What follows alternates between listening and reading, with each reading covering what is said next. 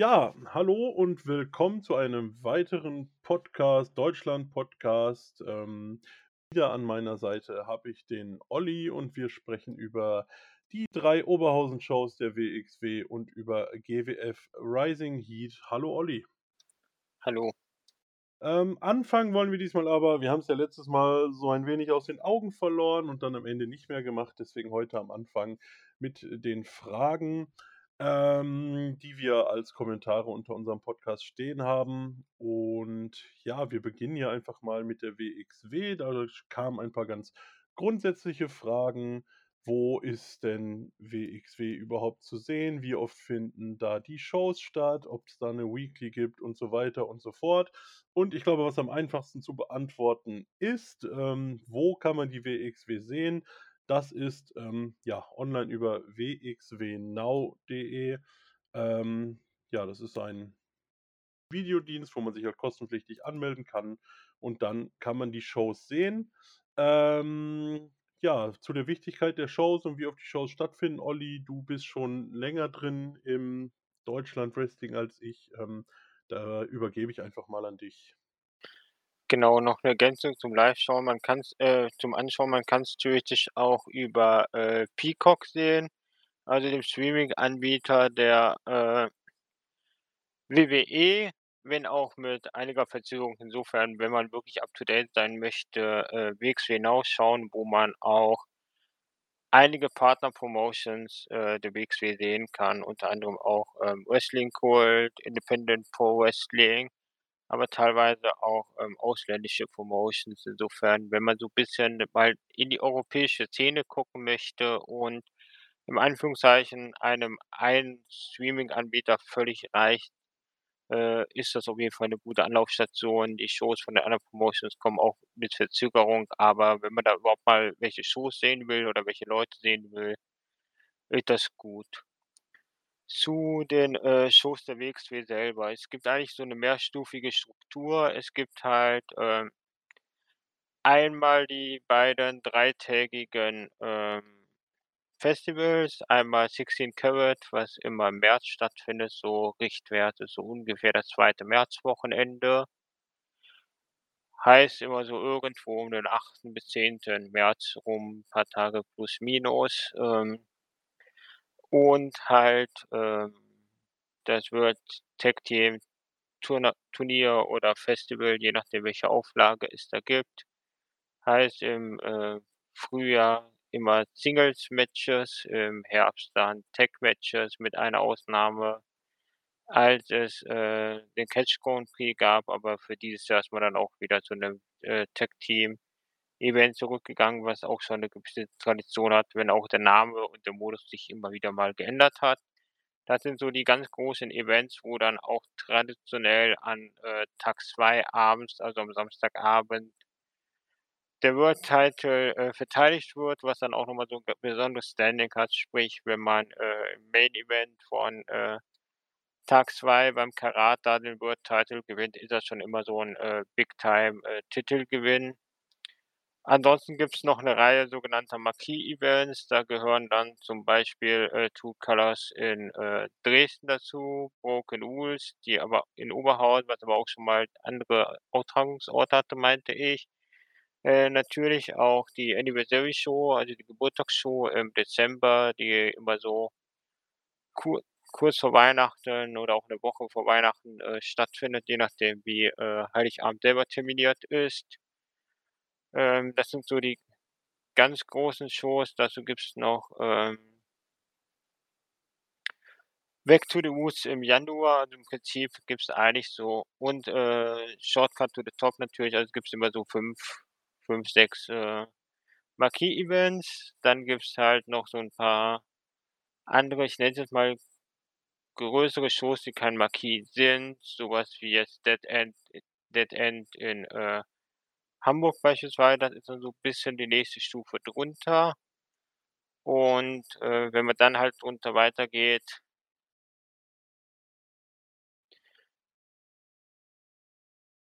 Sorry, ähm, ja, dann hat man halt so diese, ich nenne jetzt mal Road to Shows, also auf aktuell dann diese We Love Wrestling, äh, Live-Shows. Ob jetzt, ähm, Erfurt, ob jetzt, ähm Bielefeld, Dresden, Leipzig, Holzminden, Wolfenbüttel, Fulda, Borken, was jetzt so dieses Jahr noch ansteht.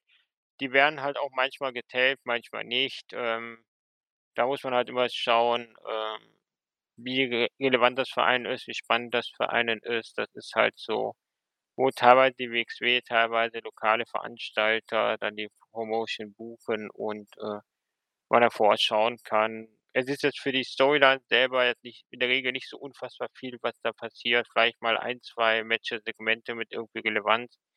Ansonsten ist das halt einfach 'ne gute Möglichkeit, Wrestling live vor Ort zu sehen, wenn die WXW halt vorbeikommt.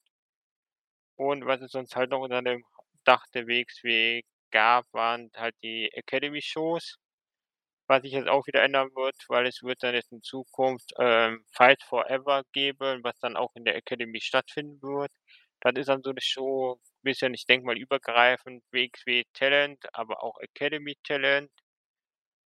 Und das ist dann noch mal so 'ne etwas bessere Hausshow vor Ort dann am, äh, Heimatstandort, was durchaus auch seinen Reiz haben kann, aber da muss man halt erst mal sehen, wie das dann aussieht. Da gibt's dann die 1. Show im August am 7. Ja, genau, die Academy ja auch frisch umgezogen aus, ich glaube, Essen-Katernberg nach Gelsenkirchen, wenn ich mich jetzt nicht vertue. Ähm, genau, da wird man dann mal schauen, wie sich das dann entwickelt in der neuen Halle. Ja, ich glaube, die Fragen haben wir jetzt erst mal so weit abgefrühstückt. Wenn da Unklarheiten sind, ähm, oder sonst Fragen auftauchen, immer gerne in die Kommentare und dann schauen wir uns das an und reden natürlich dann das nächste Mal drüber. Olli, ich würde vorschlagen, wir kommen mal zu den 3 Oberhausen-Shows der WXW. Ähm, bisschen schade, dass Pascal es heute nicht geschafft hat, der leider kurzfristig noch 'n Termin hatte. Ähm, denn der war ja bei Broken Rules, ähm, über die wir jetzt zunächst sprechen werden, äh, die Show. Äh, da war er ja vor Ort, deswegen kann er uns da leider keine Eindrücke aus der Halle geben. Ähm, na ja, wir versuchen trotzdem, das Beste draus zu machen. Ähm, nach einem Pre-Show-Match, wo die Arrows of Hungary gegen Danny Frey und Elijah Bloom gewonnen haben, gab's dann, äh, direkt mal ein Six-Way-Match zwischen Orshi, Aigle Blanc, Hector Invictus, Mascha Slamovich, Peter Tierney und The Rotation. Ähm, ja, und Orshi konnte das Match am Ende, äh, gewinnen. Olli, ein Ergebnis, mit dem du gerechnet hast, oder hat es dich doch eher überrascht? Ähm, ne, also mit Orshi hatte ich jetzt ehrlich gesagt nicht wirklich gerechnet. Da wäre mein Tipp halt gewesen, Peter Tihanyi oder halt, ähm, wahrscheinlich eher Ai Aigle Blanc. Hatte ich ja auch durchaus mir vorstellen können, dass die halt, äh, im Prinzip gewinnen und dann die Teilnahme beim World Tag Team Festival beispielsweise dann bekommen. Und darfst dann mit dem Partner deiner Wahl Mhm. Dahin. Deswegen war's schon durchaus 'ne Überraschung. Das Match selber, ja, äh, 6 Leute, 10 Minuten halt. Relativ viel Action, relativ viel Chaos und ja, der Pin halt am Ende auch 'n Abstauber. Ja, ich denke aber auch ganz gut erzählt, ähm, dass Orshi das Match am Ende so gewinnt. Wurde dann ja auch im Anschluss, ähm, nicht fürs Tag Team also, ja, eigentlich schon fürs Tag Team Festival angekündigt, allerdings für die, ähm ja, für das gleichzeitig stattfindende Femme Fatale. Ähm, genau, da wurde Orshi auf jeden Fall schon für angekündigt und freute sich im Ring auch sehr darüber. Ähm, im Anschluss, ja, der Prinz der Sterne Levaniel, ähm, gewann in 11 1/2 Minuten gegen Psycho Mike. Psycho Mike noch mit 'ner kleinen Einlage, der, äh, Levaniel beim Einzug quasi das Mikrofon geklaut hatte. Ähm, ja, Psycho Mike, ja, wer uns zugehört hat, wer ihn schon mal gesehen hat, durchaus ein Comedy-Wrestler, ähm, konnte in der Rolle, denke ich, auch wieder überzeugen. Ähm, aber da er ja nun mal kein Regular in der, ähm, WXW ist, war's natürlich relativ klar, dass er dieses Match nicht gewinnen wird, oder Olli? Genau, war jetzt dann der 1. Sieg von Levaniel seit gefühlt Ewigkeiten.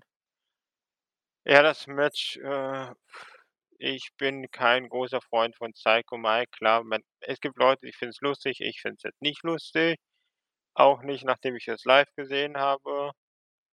Und dementsprechend, äh war das dann doch für mich, äh, relativ schwer anzuschauen und ich dann doch dankbar, als das ganze Elend sein Ende fand. Ja, ich glaube, da wären wir uns nie einig, Olli. Ich persönlich mag Psycho Mike sehr, aber, ähm, ich muss auch sagen, es war letztendlich, wie schon gesagt, 'n Match, wo der Sieger leider schon ziemlich feststand vorher. Von daher, ähm, ja, ich glaube, es gibt noch ein Psycho Mike Match, über das wir reden werden, was vielleicht in der Hinsicht ein wenig sinnvoller, ähm, war, aber dazu kommen wir später noch mal. Ähm, im Anschluss an dieses Match, der Coach Robert Dreisker war beim Interview. Ähm, es sollten einige Fragen geklärt werden. Dreisker spoilerte einfach mal, dass es nach dem Main Event noch mehr Fragen geben würde, als es sie jetzt schon gab. Ja, und er sollte Recht behalten, Olli, aber ich denke, darüber reden wir einfach, wenn wir übers Main Event gesprochen haben. Und Und gehen bitte? Genau, also da wird's zu dem Thema auch noch, äh, mehr als genug zu geben ge äh, zu reden geben. Ja, da gehe ich auch von aus. Dann lass uns doch lieber weitermachen mit, ähm, der nächsten Niederlage von Axel Tischer, der dem Schwarzen Schwan auch in 11 1/2 Minuten unterlag. Ähm, ja, Axel Tischer, auch dazu sicherlich später noch mal was, aber wir können ja jetzt schon mal kurz anschneiden. Ähm, mit einer ganz guten Niederlagenserie. Ja, das ist schon relativ stabil und mich hat dann auch gewundert, dass man dieses Match, ähm ja, an der Stelle schon, äh, verbrät relativ in der Mitte und, äh, auch relativ kurz. Also, das hat dann doch schon so 'n paar, äh, Fragezeichen bei mir hinterlassen. Generell auch bisschen so das Talentschmen Talent und Zeitmanagement und bei der Show fand ich dann doch an der einen oder anderen Stelle oder generell an dem Wochenende durchaus sehr fragwürdig. Äh, was was genau fandst du daran, äh, jetzt fragwürdig? Also, dass zum Beispiel Levani und Psycho Mike genauso viel Zeit bekamen, oder? Ja, ich hätte halt so 'n Match wie Cara Noir und Tischer länger erwartet. Und selbst wenn du sagst, keine Ahnung, du hast nur z 23 Minuten Matchzeit, ja, dann nimm Levaniel und Psycho Mike, äh, 4 Minuten weg und gib die Cara Noir und Tischer oder so. Weil das ist halt so, keine Ahnung, das sind schon so vergleichsweise große Namen, die man dann auch bisschen im Ring sehen will und ob man ob dann äh, dass man jetzt mit 11 Minuten machen muss, ich weiß nicht. Ich ich gebe dir da vollkommen recht. Ähm, auch dazu vielleicht später noch mal mehr, wenn wir zu 'nem anderen Psycho Mike Match kommen, aber ich mu muss auch bei 'nem Match, ähm, äh, wo der Sieger quasi feststeht und wo ich halt 'n Comedy Wrestler habe, wo klar ist, dass der halt bald wieder nach Kanada zurückkehren wird, dem muss ich nicht die gleiche Zeit geben wie Tischer und Cara Noir. Also, da bin ich komplett bei dir. Ähm, das habe ich auch nicht so hundertprozentig verstanden. Aber gut, die haben's jetzt so gemacht. Ähm, na ja, durchaus 'n bisschen zu kritisieren. Ähm, anschließend unser Unified Champion Tristan Archer war beim Interview. Ja, hat Jonathan Gresham noch mal 'n bisschen over gebracht. Die beiden sind ja am nächsten Tag aufeinander getroffen. Ähm, ja, zeigte sich auch 'n bisschen zufriedener mit dem mit seinem jetzigen Interviewpartner mit ähm, wie heißt er? Andy Jackson, glaube Korrekt, ich. Andy Ja, Jackson. genau. Ähm, da zeigte er sich sehr viel zufriedener mit als mit seinem Vorgänger.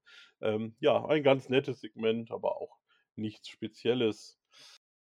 Anschließend der Push von Vincent Heisenberg scheint vorbei. Ähm, er unterlag im Last Man Standing Match Shion Simmons und ja, ich wenn wir das ganze Wochenende so 'n bisschen betrachten, muss ich sagen, Olli, ich habe den Push von Vincent Heisenberg so im Nachhinein nicht so ganz verstanden.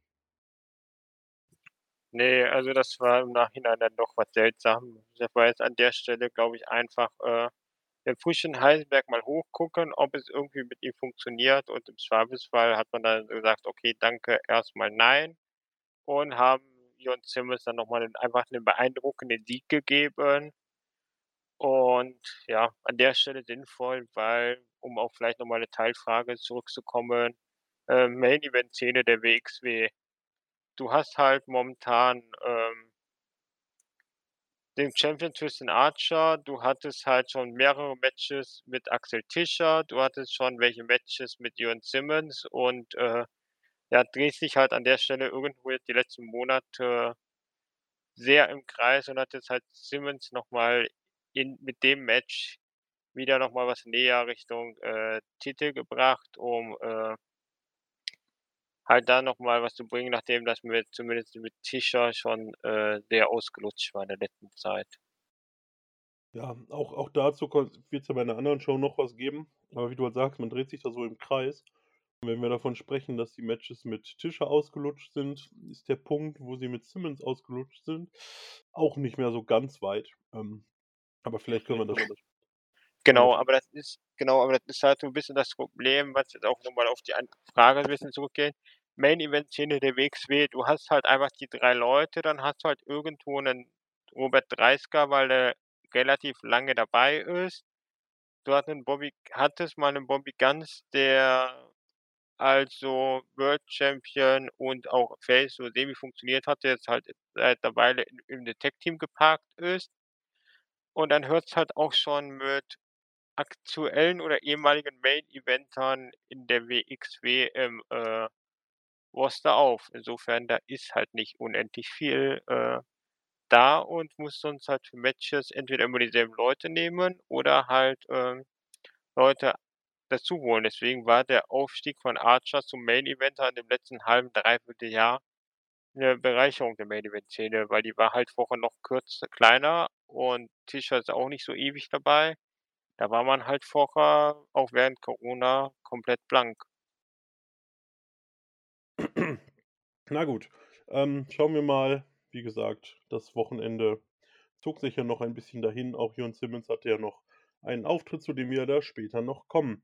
Ähm, im Anschluss ein Mixed Tag Team Match. Baby Allison und Maggot, die beiden Champions, unterlagen Iva Kolaski und Sebastian Suave in 10 Minuten. Ähm ja, im Anschluss Ja, Entschuldigung. Ähm, im Anschluss bekamen sie beide, ähm für We Love Wrestling 34, also für die 2. Show am Folgetag, jeweils ein Shotgun respektive Women's, äh, Championship Match. Ähm ja, wie hast du die wie hast du das Match gesehen, Olli? Das Match war für das, was es war, okay. Ich fand's halt nett, dass man Broken Rules ja wirklich so ausgelegt hat, dass es auch keinen Diskussionsbedarf drüber gab halt, äh dass dann auch, äh, Suave Baby Allison pinnt. Also, das war so das nette Element, was halt für mich das Match war ich dann in die Ansetzung nicht so wirklich invested, aber Ja, man ich finde, man tut sich bei der, ähm, WXW, also was ich bislang so mitbekommen habe, eh eigentlich überhaupt nicht schwer damit, auch Mixed Matches anzusetzen. Also, wir hatten ja vorhin schon Orchi, die diesen Six-Way Scramble da gewonnen hat. Wir haben jetzt 'n Mixed Tag Team Match, wo Suave, ähm, Baby Allison pinnen konnte. Ähm, wir hatten ja auch mit Stephanie Mace, äh, 'ne Frau, die da in der Tag-Team-Szene mitmischte und so. Ähm, ja, relativ erfrischend, dass wir so Matches immer wieder angesetzt bekommen und dass es gar nicht groß zur Disposition steht. Ähm, das stört mich nämlich grade bei Mixed Tag Team Matches anderer Promotions, wo man sie schon mal sieht, enorm, dass da immer der andere Partner quasi auch den Ring verlassen muss, sobald der eine ausgewechselt hat.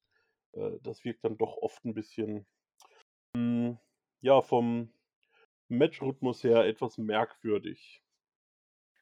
Genau, und ich bin halt, das habe ich auch schon mal an anderer Stelle gesagt, durchaus 'n Freund von gut gemachten Intergender Wrestling oder halt auch so Mixed Tag Team Matches oder halt Six-Person-Matches, ähm, wenn das die richtigen Leute bei sind. Und ich meine, du hast ja auch Stephanie Mace erwähnt, davor gab's ja auch schon Killer Kelly, die sich auch unter Umständen mal mit Jungs, äh, angelegt hat, man teilweise auch live bei Shows gesehen hatte. Das hatte einfach was, auch von der Energie her und nö, insofern in der Sicht war das schon positiv. Ansonsten, ja, Suave ist halt auch ähnlich wie Psycho Mike. Nicht ganz so extrem, aber schon eher so 'n bisschen Richtung Comedy-Charakter und ja, ich meine, das Match hatte immerhin war immerhin fand ich vorher relativ offen, wer das gewinnen wird und hatte ja dann auch, äh, bisschen mal Bedeutung. Ja, auf jeden Fall. Ähm, anschließend vor ihrem Tag-Team-Titelmatch gab's noch 'ne Promo von Rott und Flott, ähm, sich halt gegenüber der gesamten Tag-Team-Division im Vorteil sahen oder sehen, weil sie halt kein wild zusammengewürfeltes Team sind, sondern halt ein wirkliches Tag-Team, haben sich dabei über den Rest der Tag-Team-Division doch ziemlich lustig gemacht und haben ihren Worten dann auch Taten folgen lassen, indem sie die Only Friends im was war's, ein Tag äh, äh, war's nicht 'n Tisch ja doch, 'n Elimination Tables Match, genau, ein Elim Elimination Tables Match besiegen konnten. Ähm, ja, 13 Minuten. Ich glaube, es ist ziemlich viel schiefgelaufen in diesem Match mit, äh, Bobby Gunns, der sich das ganze Bein da irgendwie aufgerissen hat am Tisch und ich glaube, Nikita Charisma hat sich auch noch irgendwie verletzt, ähm, aber ich finde, dafür haben sie's noch ganz gut durchgezogen. Wie hast du's gesehen, Olli? Genau, also war für so 'n ich habe schon echt bisschen Befürchtung gehabt, was das Match werden würde, weil halt immer so, wenn einer eliminiert ist aber man hat's eigentlich gut erzählt, auch die Eliminierungen haben gepasst für mich. Ich fand's gut und wichtig, dass man Rott und Flott hat gewinnen lassen und auch nicht irgendwie dumm aussehen lassen hat, sondern halt es gut gemacht haben. Klar, ganz clean war's natürlich nicht, weil, äh, Nikita Charisma am Ende noch zurückgekommen ist und, äh, Michael Schenkenberg geholfen hat etwas. Aber ansonsten war war's halt echt gut gemacht. Was ich an der Stelle einmal kritisieren muss, es ist klar, das ist Geschmackssache, aber wenn ich jetzt so 'ne blutende Verletzung und so weiter habe, ich musste jetzt nicht dreimal in der Nahaufnahme, äh, auf das Bein ge gehen und das dann 10 Sekunden zeigen. Das, äh muss ich jetzt nicht machen, auch wenn behandelt wird. Man kann das aus der Entfernung machen oder grade mal irgendwie zu den Kommentatoren schalten. Ja, Das da bin ich fände ich sehr nett. bin ich bei dir. Ich bin auch niemand, der's irgendwie mag, wenn da Verletzungen, Unfälle oder sonst was groß gezeigt werden. Äh, zeigt die Kommentatoren, wie sie 'n bisschen quatschen, zeigt dann am Ende vielleicht noch mal Bobby Gunns, wie er dann mit Verband da steht und noch mal den Applaus der Fans kriegt, dann ist es für alle 'n Feel-Good-Moment und dann sieht die ganze Geschichte auch 'n bisschen netter aus. Ähm, bin ich auf jeden Fall bei dir. Ja, Olli, und wir sind dann auch schon, ähm beim Main Event und Robert Dreisgar hatte uns ja in der Promo versprochen, für noch mehr Fragezeichen zu sorgen. Er trat an gegen Jonathan Gresham, den Octopus, ähm, Ring of Honor Champion und, und, und, ähm, mit dem er ja schon beim Karat aneinander geraten war und, ähm, ja, die geneigten Zuschauer oder auch Zuseher der WXW werden sich erinnern. Robert Dreisgar hatte sich ja in einem Backstage-Segment über Lawrence Roman und die Arrows of Hungary lustig gemacht und, äh, im Laufe des Matches, ähm, stand Robert Dreisgar dann außerhalb des Rings, wollte dann auch Backstage verschwinden und genau die 3 Genannten kamen auf einmal zurück, stellten Robert Dreisgar zur Rede. Ja, und auf einmal wurde die ganze Sache undurchsichtig und die Arrows, Lawrence Roman und Robert Dreisgar attackierten Jonathan Gresham, der das Match dann zwar via Disqualifikation gewann, aber ja, ich sage jetzt einfach mal, das gute Ende hatte er nicht am Ende. Genau, ähm, der 1. Fluchtversuch von, äh, Dreisgar war ja erst mal von den ganzen Students und, und, und verhindert worden. Der 2. auch. Also das war halt mit das Ding, was ich auch meinte beim Thema Time Management. Also, sorry. Ich habe Jonathan Gresham, der unfassbar beliebt ist, 'n richtig guter Wrestler ist und dann nutze ich den ich meine, Turn, großer Moment oder was auch immer, klar, aber ein 10 Minuten-Match, vor allem diese 10, 13, da gestoppt wurden, da war ja gefühlt Dreisgar die die Hälfte des Matches damit beschäftigt, irgendwo rumzurennen in der Halle. Also, das ist so 'ne unfassbare Verschwendung und ich kann mir eigentlich auch nicht vorstellen, dass Gresham jetzt so günstig war, dass man den nicht, äh vielleicht hätte etwas sinnvoller, besser einsetzen können, müssen. Ich meine, man hätte den ganzen Turn ja auch nach 'ne harten, packenden, spannenden 20 Minuten-Match machen können, wo dann irgendwie Dreisgar am Rande der Niederlage ist und merkt: „Okay, ich pack's nicht, ich haue ab.“ Gab's ja im Wrestling auch schon öfters mal. Hätte man machen können, aber dann hätte man halt vorher 15, 18, vielleicht 20 richtig gute Minuten gehabt und so hatte ich kein wirklich, äh, tolles Match, wo man halt einen der größten Fly-ins der letzten Jahre für bisschen Storytelling geopfert hat. Das, äh fand ich nicht cool und das Match, ähm ich bin da nicht wirklich reingekommen. Das Match hatte nicht wirklich den Fluss, also ich kann das Match auch nicht wirklich bewerten. Ja, ich glaube, genau das, was du ansprichst, sorgte ja dafür, dass es keinen Fluss hatte. So, Dreisker war irgendwie immer mit irgendwem anders beschäftigt, war ja auch kaum im Ring so. Ähm, die beiden haben's ja kaum geschafft, da mal wirklich irgend 'ne Matchstory groß zu erzählen, außer dass Dreisker halt keine Lust hat, im Ring zu stehen. Ähm, fand ich auch 'n bisschen schade, weil, wie du sagst, Gresham sicherlich einer der größten Namen, der für die, äh, WXW so machbar ist und dann macht man da so 'n Match. Ähm, ja, wirklich etwas schade und auch 'n, hm, etwas enttäuschendes Ende für die Broken Rules Show. Ähm, möchtest du noch was zur Show sagen, Olli, oder sollen wir zu den Shows weitergehen, wo du auch in der Halle warst? Ähm, kurz zu der Show noch, ähm es hat sich halt bei der Show dann abgezeichnet, dass es halt unter Umständen die ein oder andere Änderung geben würde oder geben wird am für nächsten Tag halt mit Verletzungen und was auch noch kam, was wir, glaube ich, Tisch haben fallen lassen, noch 'n Team fürs, äh, Tag Team, äh, Festival. Ja, kann kann sein. Habe ich was vergessen. Das tut mir sehr leid. Wer wurde denn angekündigt? Das habe ich dann tatsächlich übersehen. Genau, das waren, äh, einmal wieder Chris Brooks. Der kommt zusammen mit Masahiro Takanashi als, äh, Calamari, äh, Drunken Kings, meine ich, CDK. Das ist dann, äh, das das zu dem Zeitpunkt das 3. angekündigte, äh, Team fürs Festival gewesen. An der Stellung vielleicht Stelle vielleicht auch noch mal 'ne Erklärung, weil wir so immer wieder das Festival erwähnt haben. Ja, Festival, ähm, auch wieder klassisch 3 Tage abends, äh, Turnier-Action plus bisschen Rahmenprogramm. In dem Fall sogar, äh, untypischerweise Samstag bis Montag vom 1. bis zum 3. Oktober, weil der Tag der Deutschen Einheit als, äh, Feiertag wird da mitgenommen. Und, v wir haben vorher auch Orchi erwähnt, äh, Femme Fatale wird die dabei sein. Femme Fatale ist eine der Rahmenshows beim, äh, Tech-Festival. Man hat halt in der Regel am 2. und am 3. Tag 'ne Mittagsshow, um halt da wirklich den ganzen Tag verwenden zu können. Der 1. Tag ist halt in der Regel für viele noch 'n Anreisetag, deswegen gibt's da kein Mittag keine Mittagsshow. Was es aber sonst auch immer, äh, noch gibt, ist, äh, Inner Circle.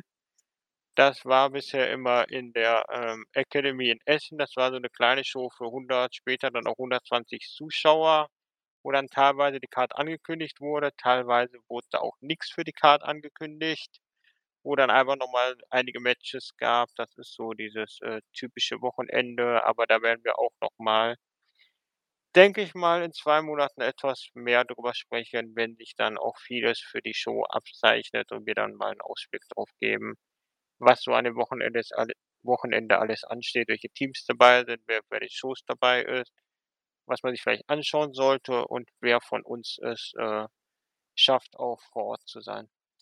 Genau, so machen wir das. Ähm, ja, tut mir leid, das habe ich so 'n bisschen unter 'n Tisch fallen lassen. Ähm, ich wusste gar nicht, dass das in der Show angekündigt wurde, aber klar, ähm Card füllt sich natürlich nach und nach und auch da versuchen wir euch auf dem Laufenden zu halten, aber sonst genau über die sozialen Plattformen der WXW könnt ihr das auch alles mitverfolgen, ähm, wie das Starterfeld nach und nach füllen wird.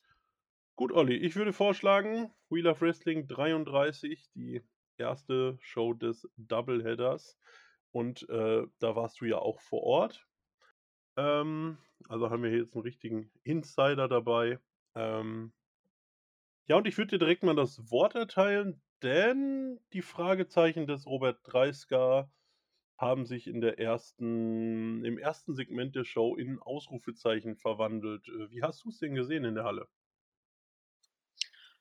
Ja, äh, Show begann halt mit der, äh, Promo von diesem neuen Stable, halt alle schon in, äh, Gear und allem drum und dran und ich muss halt ganz ehrlich sagen, man hat's vielleicht in manchen Segmenten anders wahrgenommen. Ich habe halt in der Nähe von der Rampe gesessen, also sprich, äh, jetzt hinter der Kamera Und zumindestens bei uns in der Ecke waren kamen die Reaktionen doch eher sehr mau rüber. Ich habe es mir halt die Promo dann auch noch mal wirklich on Tape angeschaut.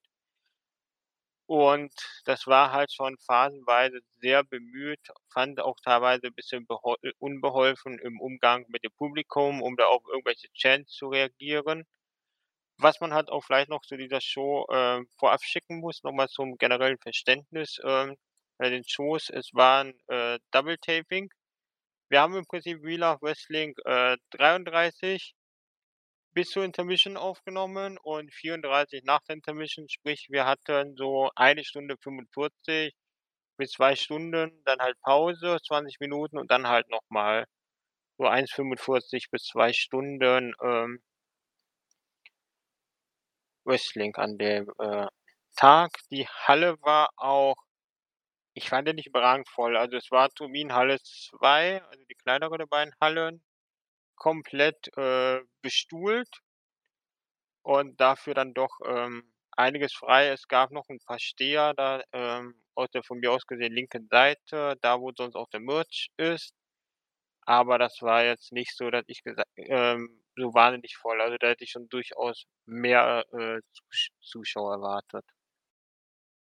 Ja, ich ich fand generell, ähm, auch im Vergleich zu Broken Rules, ähm, das Publikum an dem Tag war deutlich stiller. Ähm, ich fand's bei 33 durch die Bank noch 'n bisschen, ähm ja, was heißt erträglicher, ist vielleicht das falsche Wort, aber da waren die Zuschauer noch 'n bisschen mehr dabei. So bei 34 gab es ja, bis auf ein Match, wo ich zumindest 'n paar Reaktionen wahrgenommen habe, wirklich es wirkte sehr, sehr leise. Es kann auch mit dem ähm, mit den Positionen der Mikrofone zu tun haben oder was auch immer. Ähm, aber ich fand, durch die Show war jetzt wenig Stimmung da. Ähm, aber klar, in der ersten Promo der des Amboss, wie sich die Gruppierung ja nennt, ähm, war's durchaus ähnlich still.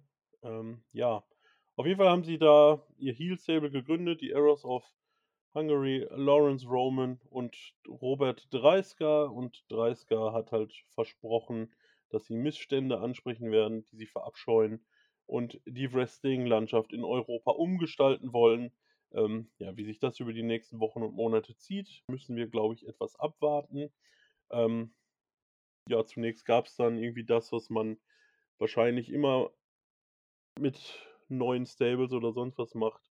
Man gibt ihnen erst mal, ähm, einen Jobber, in dem Fall in der Person von Nick Schreier, den man Lawrence Roman vorgeworfen hat. Und ja, es hat keine 3 Minuten gedauert. Da hat Amboss schon den 1. Sieg eingefahren. Ähm, Olli, kein besonders spektakuläres Match.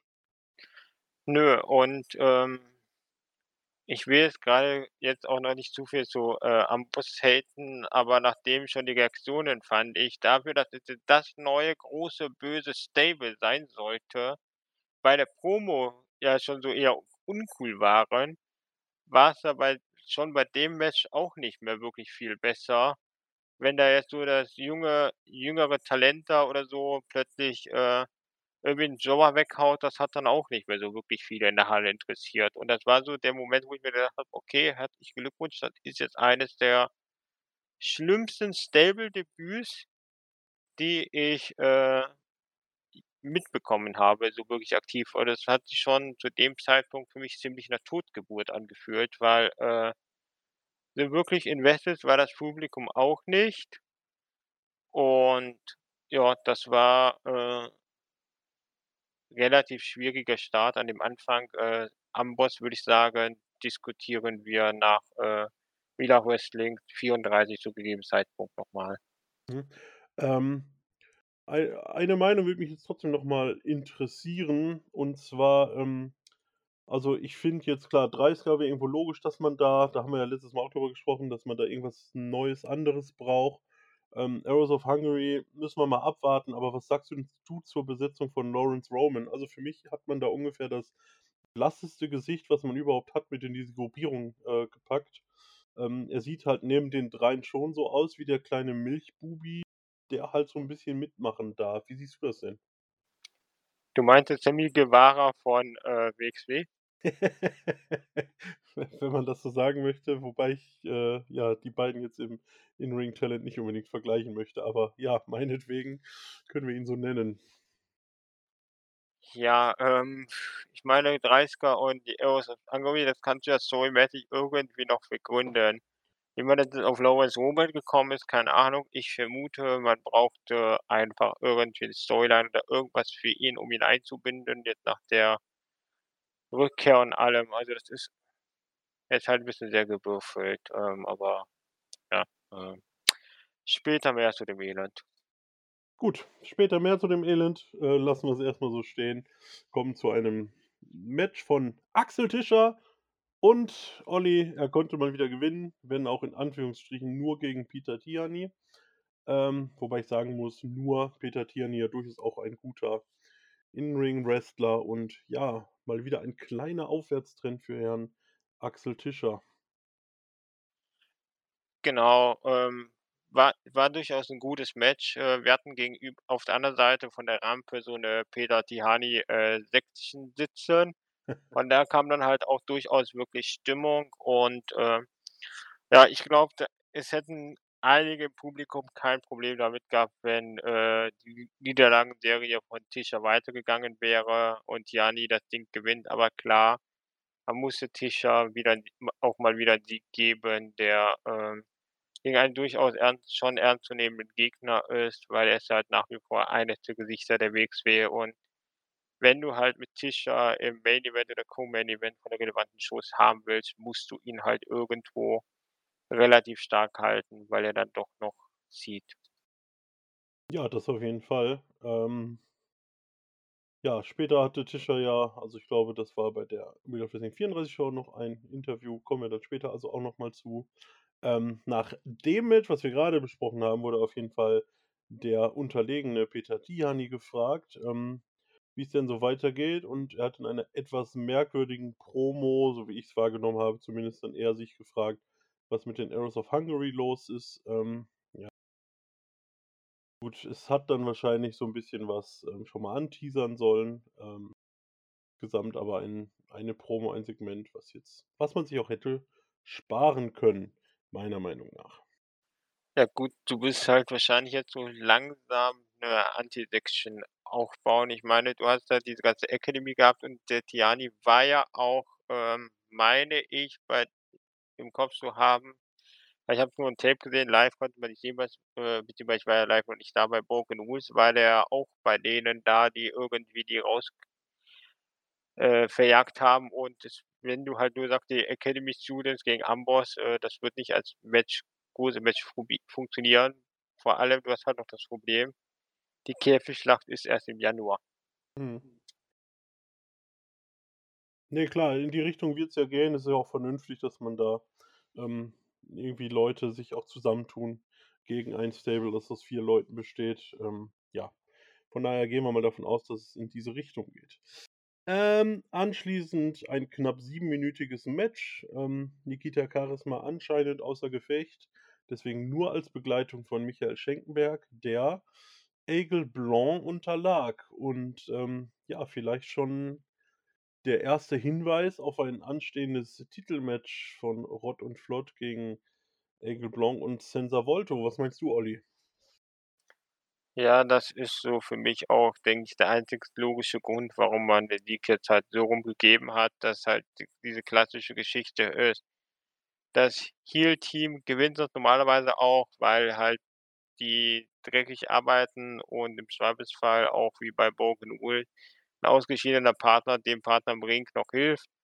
Aber halt im klassischen One-on-One gegen te technisch bessere Wrestler reicht's dann oft genug nicht und klar, man hat's ja auch eigentlich schon davor bei True Colours beziehungsweise dann auch in Ham in Hamburg dann angeteasert, dass die beiden ja äh, Richtung Titel gehen wollen, beziehungsweise was vorhaben wollen und das wird jetzt einfach so der nächste Schritt gewesen sein, weil man darf halt nicht vergessen, wir hatten jetzt bei der Show Mitte Juni und man muss halt bis, ähm Oktober kommen und mein Tipp ist halt nach wie vor, dass Rott und Flott als Champion zum, äh, World Tag Team Festival gehen, sprich, ähm Man muss dafür noch so eine Zwischengeschichte aufbauen, da wir's auch noch Shortcut haben werden, Dead End und so. Insofern ist da noch durchaus Platz, äh, für 'n Match zwischen den beiden Franzosen und, äh, Hort und Flott.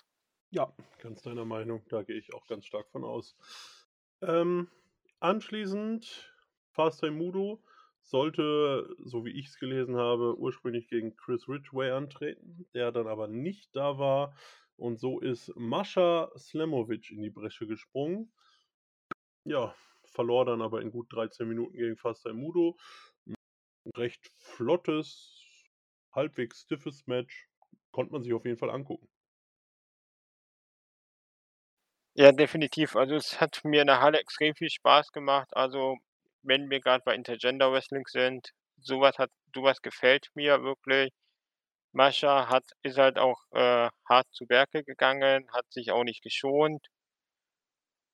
Aus reiner Sympathie hätte ich auch nix gegen gehabt, dass sie gewinnt, ähm und, äh, nö, also, das war so 'n Match auch von der Abwechslung her und allem ziemlich, ziemlich gut, ähm kann man sich gerne anschauen, sollte man sich ruhig anschauen. Also, die Dame hat doch einiges aufm Kasten und ist auch jemand, ähnlich wie Stephanie Mays, wo ich durchaus mit leben kann, wenn sie sich eher tendenziell durch die, äh, Männer-Division prügelt.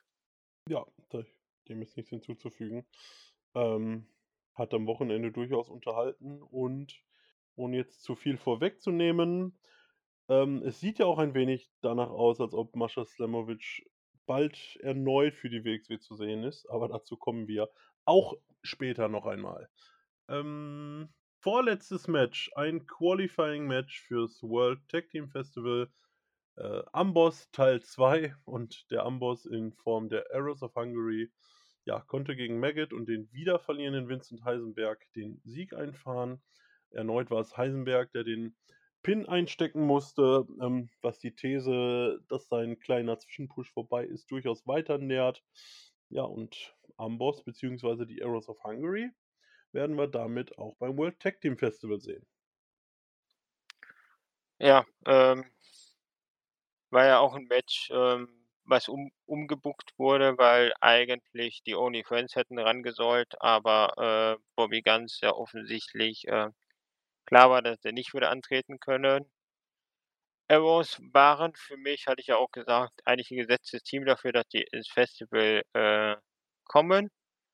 Wäre auch 'n großer Fehler, die da nicht reinzubooken. Insofern hat man wahrscheinlich einfach umgeplant an der Stelle und dann gesagt: „Okay, das Replacement gewinnt auch.“ Und das war halt dann noch 'n Match, wo was eigentlich wieder dann komplett losge losgelöst war von dieser Ambo Amboss-Storyline.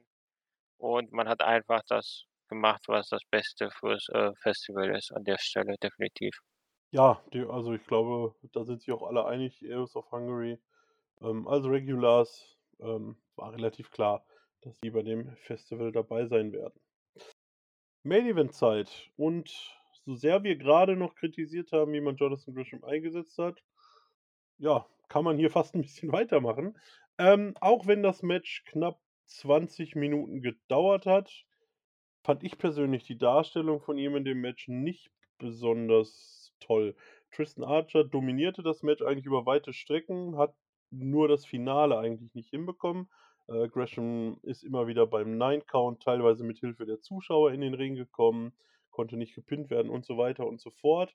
Ja, und am Ende hat Archer es dann, ich sage jetzt einfach mal, schlau gemacht und beim Nine-Count ist er einfach selber nicht mehr in den Ring gegangen und wurde selbst ausgezählt, sodass er das Match zwar verlor, aber den Titel behielt. Ähm, ja, Olli, wie hast du's in der Halle denn gesehen? Ich fand das Match eigentlich ganz gut. Ich fand die Darstellung sogar auch ganz okay, weil was man halt nicht vergessen darf, Jonathan Gresham ist ich vermute mal 25, 30 Zentimeter kleiner als Archer, dürfte auch wahrscheinlich 30 Kilo, 40 Kilo weniger wiegen als Archer, weil Gresham ist ja halt für seine Verhältnisse dann für seine Größe doch ziemlich muskulös. Deswegen ist es schon okay, dass Archer ihn relativ gewinnt halt äh, dominiert oder was heißt dominiert, schon überlegen ist als größerer, schwererer und halt als aktueller Champion. An on Tape mochte das vielleicht anders gewirkt haben, live hat's eigentlich Spaß gemacht. Lustiger war halt auch Es ist äh, Gresham ist halt in unsere Ecke geflogen, also da, wo wir gesessen haben und es hat aber auch wirklich erst mal noch paar Sekunden gedauert, bis die Leute gecheckt haben: „Ah, okay, äh, wir sollen Gresham helfen.“ Man man darf muss halt an der Stelle zur Erklärung sagen, normal ist die eiserne Regel bei Wrestling-Shows, wenn man mit dem Fan Wrestler es äh, interagiert, halt verbal, sprich, fasst die Wrestler nicht an, außer jetzt Anführungszeichen, äh, beim Einlauf. Wenn die da quasi durchs Publikum kommen, da das ist okay, aber wenn der äh, Wrestler, äh, außerhalb des Rings sich prügeln oder rumlaufen, nicht anfassen. Deswegen hat's dann halt auch bisschen ge gedauert, bis wir gecheckt haben: „Ah, okay, Gresham bleibt da liegen, äh, wir müssen anpacken und, äh, ihn aus den Stühlen nach vorne und auch in den Ring helfen.“ Ja, das hat man auf jeden Fall gesehen, ähm, die Zuschauer haben sich ja auch sehr also, High Five gab's da, ähm, nachdem Jonathan Gresham wieder im Ring lag und so weiter und so fort, ähm ja. Gut, am Ende, wie gesagt, hat er das Match dann auch gewonnen durch sein Durchhaltevermögen, ähm, ist aber leider kein Champion geworden. Im Anschluss an das Main Event wolltest du noch was sagen, Olli? Habe ich dich Ja, ähm, fand fand ich an der Stelle aber auch eigentlich sinnvoll gebuckt, weil die Frage oder das Problem war ja relati äh, relativ klar: „Gresham wirst du wahrscheinlich nicht so schnell wiederkriegen und selbst wenn, willst du keinen Champion haben, der in den USA weilt, hauptsächlich.“ Insofern war die Frage: Wie lässt man Gresham gewinnen oder lässt das Match ausgehen, ohne es, äh, ihm zu schaden? Vermutlich war sogar die Bedingung, er darf nicht verlieren. Würde mich jedenfalls nicht wundern und da hat man das dann an der Stelle, äh ganz gut gelöst, ihm keine Niederlage im One-on-One zu geben, aber halt, ähm den Champ trotzdem noch, äh, clever aussehen zu lassen. Ja, ich denke auch, dass unglaubwürdig gewesen wäre, hier Gresham noch mal einfach so clean verlieren zu lassen. Was heißt noch mal, ihn hier halt clean verlieren zu lassen. Ähm, denke auch, dass das so 'ne Voraussetzung war, ähm, die man hier dann auch ganz gut geschafft hat durch eine Art Fuck-Finish, nenne ich's jetzt einfach mal. Also, entweder DQ oder Countout oder wie auch immer. Und es passt ja auch so 'n bisschen zu, ähm, Tristan Archer, der ja durchaus den die Art von Heel verkörpert, der sich durch unfaire Vorteile oder durch Mätzchen oder Tricks, ähm, den Sieg oder den Titel oder was auch immer sichert. Hm, ja, zum Abschluss der Show hat sich oder in in eurem Fall war's ja dann, äh äh, hat euch ja Gresham quasi in die Pause geschickt, ähm, hat er sich ja noch mal 'n Mikrofon geschnappt, die WXW einmal mehr, äh, bisschen over gebracht, wie gerne er da ist und dass ihm geholfen hat, äh, einer der besten Wrestler auf diesem Planeten zu werden und so weiter und so fort. Und, ähm, nach den Aktionen des Vortages bei Broken Rules, ähm, hat er halt gesagt, dass es genug Leute gibt, die Amboss nicht mögen und ja, die 4 für ein, äh, Eight-Man-Tag-Team-Match bei der folgenden Show herausgefordert. Ähm, wie fandst du die Promo?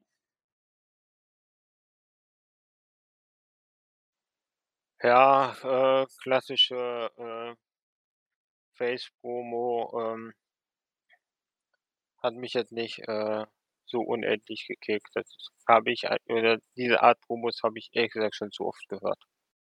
Ja, es war auch, ähm zumindest die 1. Hälfte der Promo war gefühlt die gleiche, die er beim, äh, Karat nach dem Main Event auch gehalten hat, ähm, bis auf die Herausforderung natürlich am Ende. Die hat er logischerweise nicht ausgesprochen beim Karat, ähm, deswegen, wie du sagst, 'ne relativ typische Promo, ähm, gut. Aber sie hat nun mal die Weichen gestellt für We Love Wrestling 34. Olli, und wenn du nichts dagegen hast, ähm, können wir auch direkt zu We Love Wrestling 34 übergehen. Gerne. Super. Ähm, und hier haben wir direkt angefangen, glaube ich. Lass mich noch mal ganz kurz nachschauen. Genau, mit einem Titelmatch. Maggot gegen Sebastian Suave und ja, ich glaube auch eins der Matches, wo der Sieger relativ klar war. Gut 10 Minuten, 10, 10 1/2 Minuten. Maggot konnte den Sieg einfahren und seine Titel einmal mehr verteidigen. Ja, absolut solides Match, was wir, glaube ich, vorher, äh, nicht gesagt hatten. Äh, das war 'n Resultat von, äh, dem Sieg von, äh, Suave und, äh, Baby Allison. die dann von, äh, Norman Harras im Prinzip die jeweiligen, äh, Titelmatches, äh, geschenkt bekommen haben. Ähm, ne, also wie gesagt, da hat man nix verkehrt mit gemacht. Suave, er er ist wirklich nicht schlecht im Ring, also man man kann sich ihn auf jeden Fall anschauen, sonst der Humor oder so ist, äh, Geschmackssache. Er ist halt was over the top, aber gut, wenn wenn's halt 'n Schüler von, äh, Psycho Mike ist, wundert das jetzt einen auch nicht wirklich. Ja, aber wie du halt sagst, so, ähm, ich glaube, solange diese Comedy-Gimmicks dann auch im Ring zumindest abliefern, ähm, ist das ja zumindest mal auch in Ordnung. Ähm, ich verstehe aber, warum sich an so Charakteren die Scheider so 'n bisschen ähm, die Geister ein bisschen scheiden, nicht die Scheider ein bisschen geisten. Genau, Doing, falsch rum. Ähm, gut, aber wie gesagt, der richtige Sieger war's ja letztendlich und, äh, ja, Maggot behielt die Shotgun Championship. Und apropos Shotgun Championship, im Anschluss, ähm, kam der sportliche Leiter heraus, Norman Harras, und präsentierte den Zuschauern ein neues Gesicht und, ähm ja, auf einmal kam dann noch jemand mit 'ner Shotgun Championship raus und es war Ahura, ähm der dann im Ring einen Vertrag unterschrieb, nachdem er den sportlichen Leiter ein wenig ablenkte. Ähm, ja, und auf einmal war da, glaube ich, 'ne Seite ausgetauscht, wie sich das äh, wie das so aussah im Video. Und jetzt gibt's bei einer der nächsten Shows ich habe es leider grad nicht mehr ganz aufm Schirm, welche es war. Ich glaube jetzt noch im Juli eine, wo er gegen Harras antritt und der Gewinner wird eine Chance auf Tristan Archers Unified Championship bekommen. Ähm, ich hoffe, ich habe jetzt alles richtig gesagt, Olli, sonst kannst du mich gern korrigieren. Genau, äh, wir gehen über den 16. Juli und, äh, es ist, äh, Love Wrestling, äh, Frankfurt. Auch da noch mal zu der Show. Es gibt halt es ist zwar vom Namen her 'ne klassische Road to Show, aber es ist halt so, dass es manche Städte gibt, wo selbst 'ne Anführungszeichen normale Road to Show immer 'ne etwas größere Wertigkeit hat und dazu gehört halt auch Frankfurt und die, äh, Dort. Das heißt, man kann eigentlich immer davon ausgehen, dass solche Shows etwas, äh, größer aufgefahren werden. Und da Ahura ja auch 'n, äh, Local Hero ist, macht es natürlich sehr viel Sinn, ihn zurückzubringen. Ähm, auch grade diese, äh,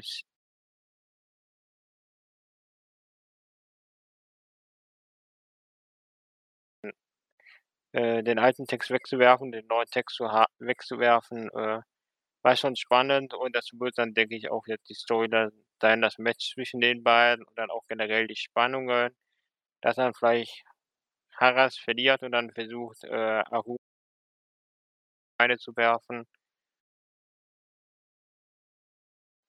Kann ich mir dann doch ganz gut vorstellen, dass da noch was kommen wird. Ja, ich denke auch, ähm, nicht umsonst hat man das ja auch so aufgebaut. Ich denke, jetzt hat sich Harras das noch etwas gefallen lassen, weil er ja selber dadurch auf einmal auch diese Chance bekommt, aber, ähm, ja, ich denke nicht, dass Ahura hier den Weg gehen wird und den Titel gewinnt und ich denke auch, dass man dann eine ganz gute Fehde zwischen unserem sportlichen Leiter Herrn Harras und Ahura zu sehen bekommen wird. Ähm, Olli, hast du dich denn gefreut über Ahura, dass er da ist? Wie siehst du ihn? Ähm, was ist so deine Meinung? Ähm, ja.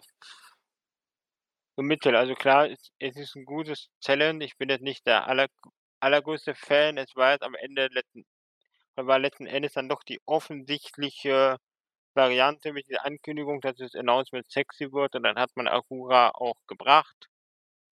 Ähm, wird dem Roster sicherlich guttun aber halt auch wieder in Anführungszeichen nur, äh, die Mid-Card. Also, ich sehe weder bei Ahura noch bei Maggot wirklich, dass einer von beiden den World Title gewinnen könnte, so wird oder sollte. Deswegen bisschen bisschen Breite für die Mid-Card ist jetzt nicht verkehrt, aber, ähm, flasht mich auch nicht so unfassbar, zumal wir eh Richtung Tech-Festival gehen. Da hätte ich fast 'ne Rückkehr Richtung Karat und dann 'ne Teilnahme am Karat, ehrlich gesagt, etwas spannender gefunden. Ja, gut. Schauen wir mal, wie sich das dann weiterentwickelt rund um Ahura. Ähm Auf jeden Fall, jetzt ist er wieder da und wir gucken, was passiert. Äh, nächstes Match. Ja, ein, hm. Irgendwie, ich weiß nicht, da sind wir wieder bei Zeitmanagement, Zeitproblem. Ich weiß auch nicht, was es war. Vielleicht hat man sich für das Segment zu viel Zeit genommen, aber Michael Knight frühstückt Hector Invictus in ungefähr fünf Minuten ab. Ähm, ja, ein Match, was man, wenn man es so darstellt, fast auch hätte weglassen können, auch wenn man Michael Knight wahrscheinlich einfach auf die Card bringen wollte. Ähm, ich fand's halt in der Form, keine Ahnung, ein bisschen merkwürdig, Olli. Wie fandst du's? Ja, Zeit, Zeitmanagement. Ähm, ja, ich äh, habe es nicht wirklich verstanden. Also weder das Match äh, mit Hector hat man offensichtlich nichts vor, beziehungsweise ist halt gelegentlich da. Michael Knight, jetzt dieser Single-Sieg, ich vermute, man hatte ein, man brauchte halt einfach noch ein Match auf der Card, weil äh, viel anders kann, kann ich mir das jetzt auch nicht erklären. Ich habe jetzt auch äh, gesessen und mich gefragt, als ich die Paarung gesehen habe oder mitbekommen habe, okay, äh, was hat das für einen Hintergrund, für einen Sinn oder wie auch immer, weil dieser einzelne Sieg wird Michael Knight auch nirgendwo hinbringen.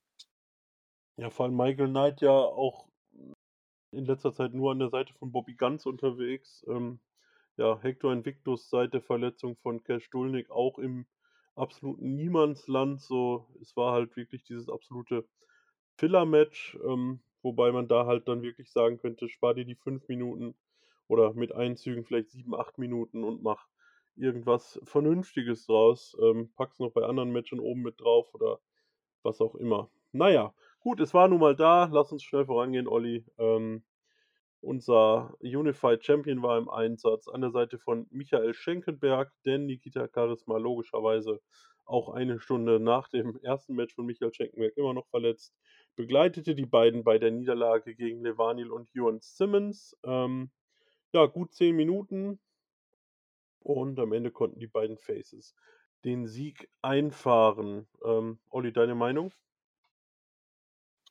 Ja, definitiv ein äh, mehr solides Match. Ähm, ich will da nicht zu viel vorgreifen, aber vermutlich irgendwie vom Storytelling und auch vom Match und alle das Beste, was äh, wieder Wrestling 34 zu bieten hatte. Was auch schon äh, sehr viel aussagt, ansonsten natürlich sinnvoll, äh, Faces äh, gewinnen, um äh, das folgende Segment und äh, ja, für die nächsten Shows was aufzubauen. Ja, du sprichst es an, äh, folgendes Segment. Ähm, ja, nach dem Match Simmons sehr zufrieden, mh, ist den beiden gezeigt zu haben ähm, und versprach Tristan Archer, sich den Unified Championship in Hamburg bei Dead End wieder zurückzuholen.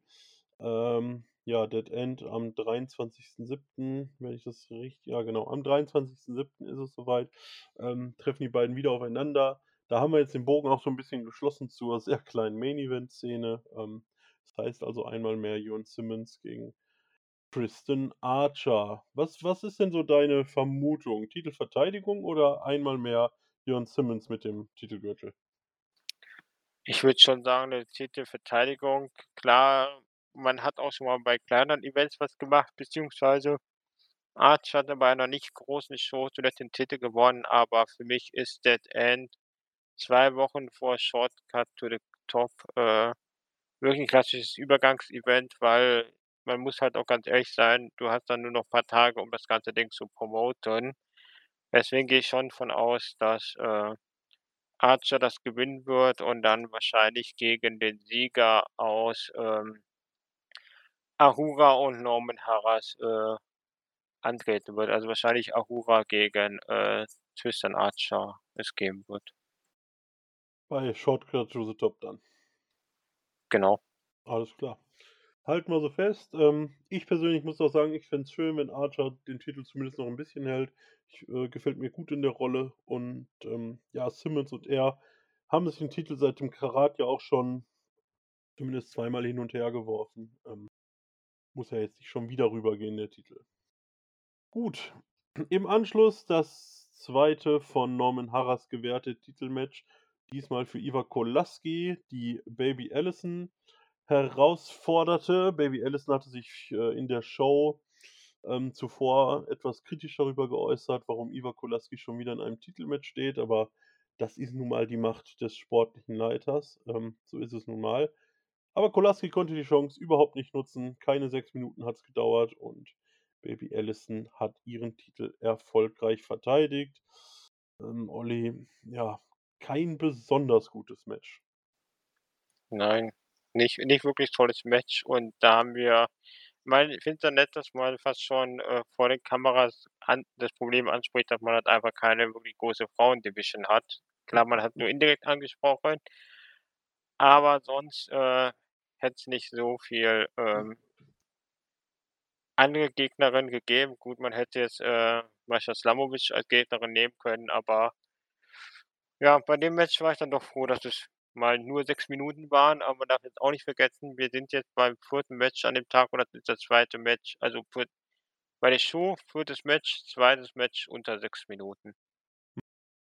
Und, ähm, ohne jetzt zu spoilern, es kommen noch 2.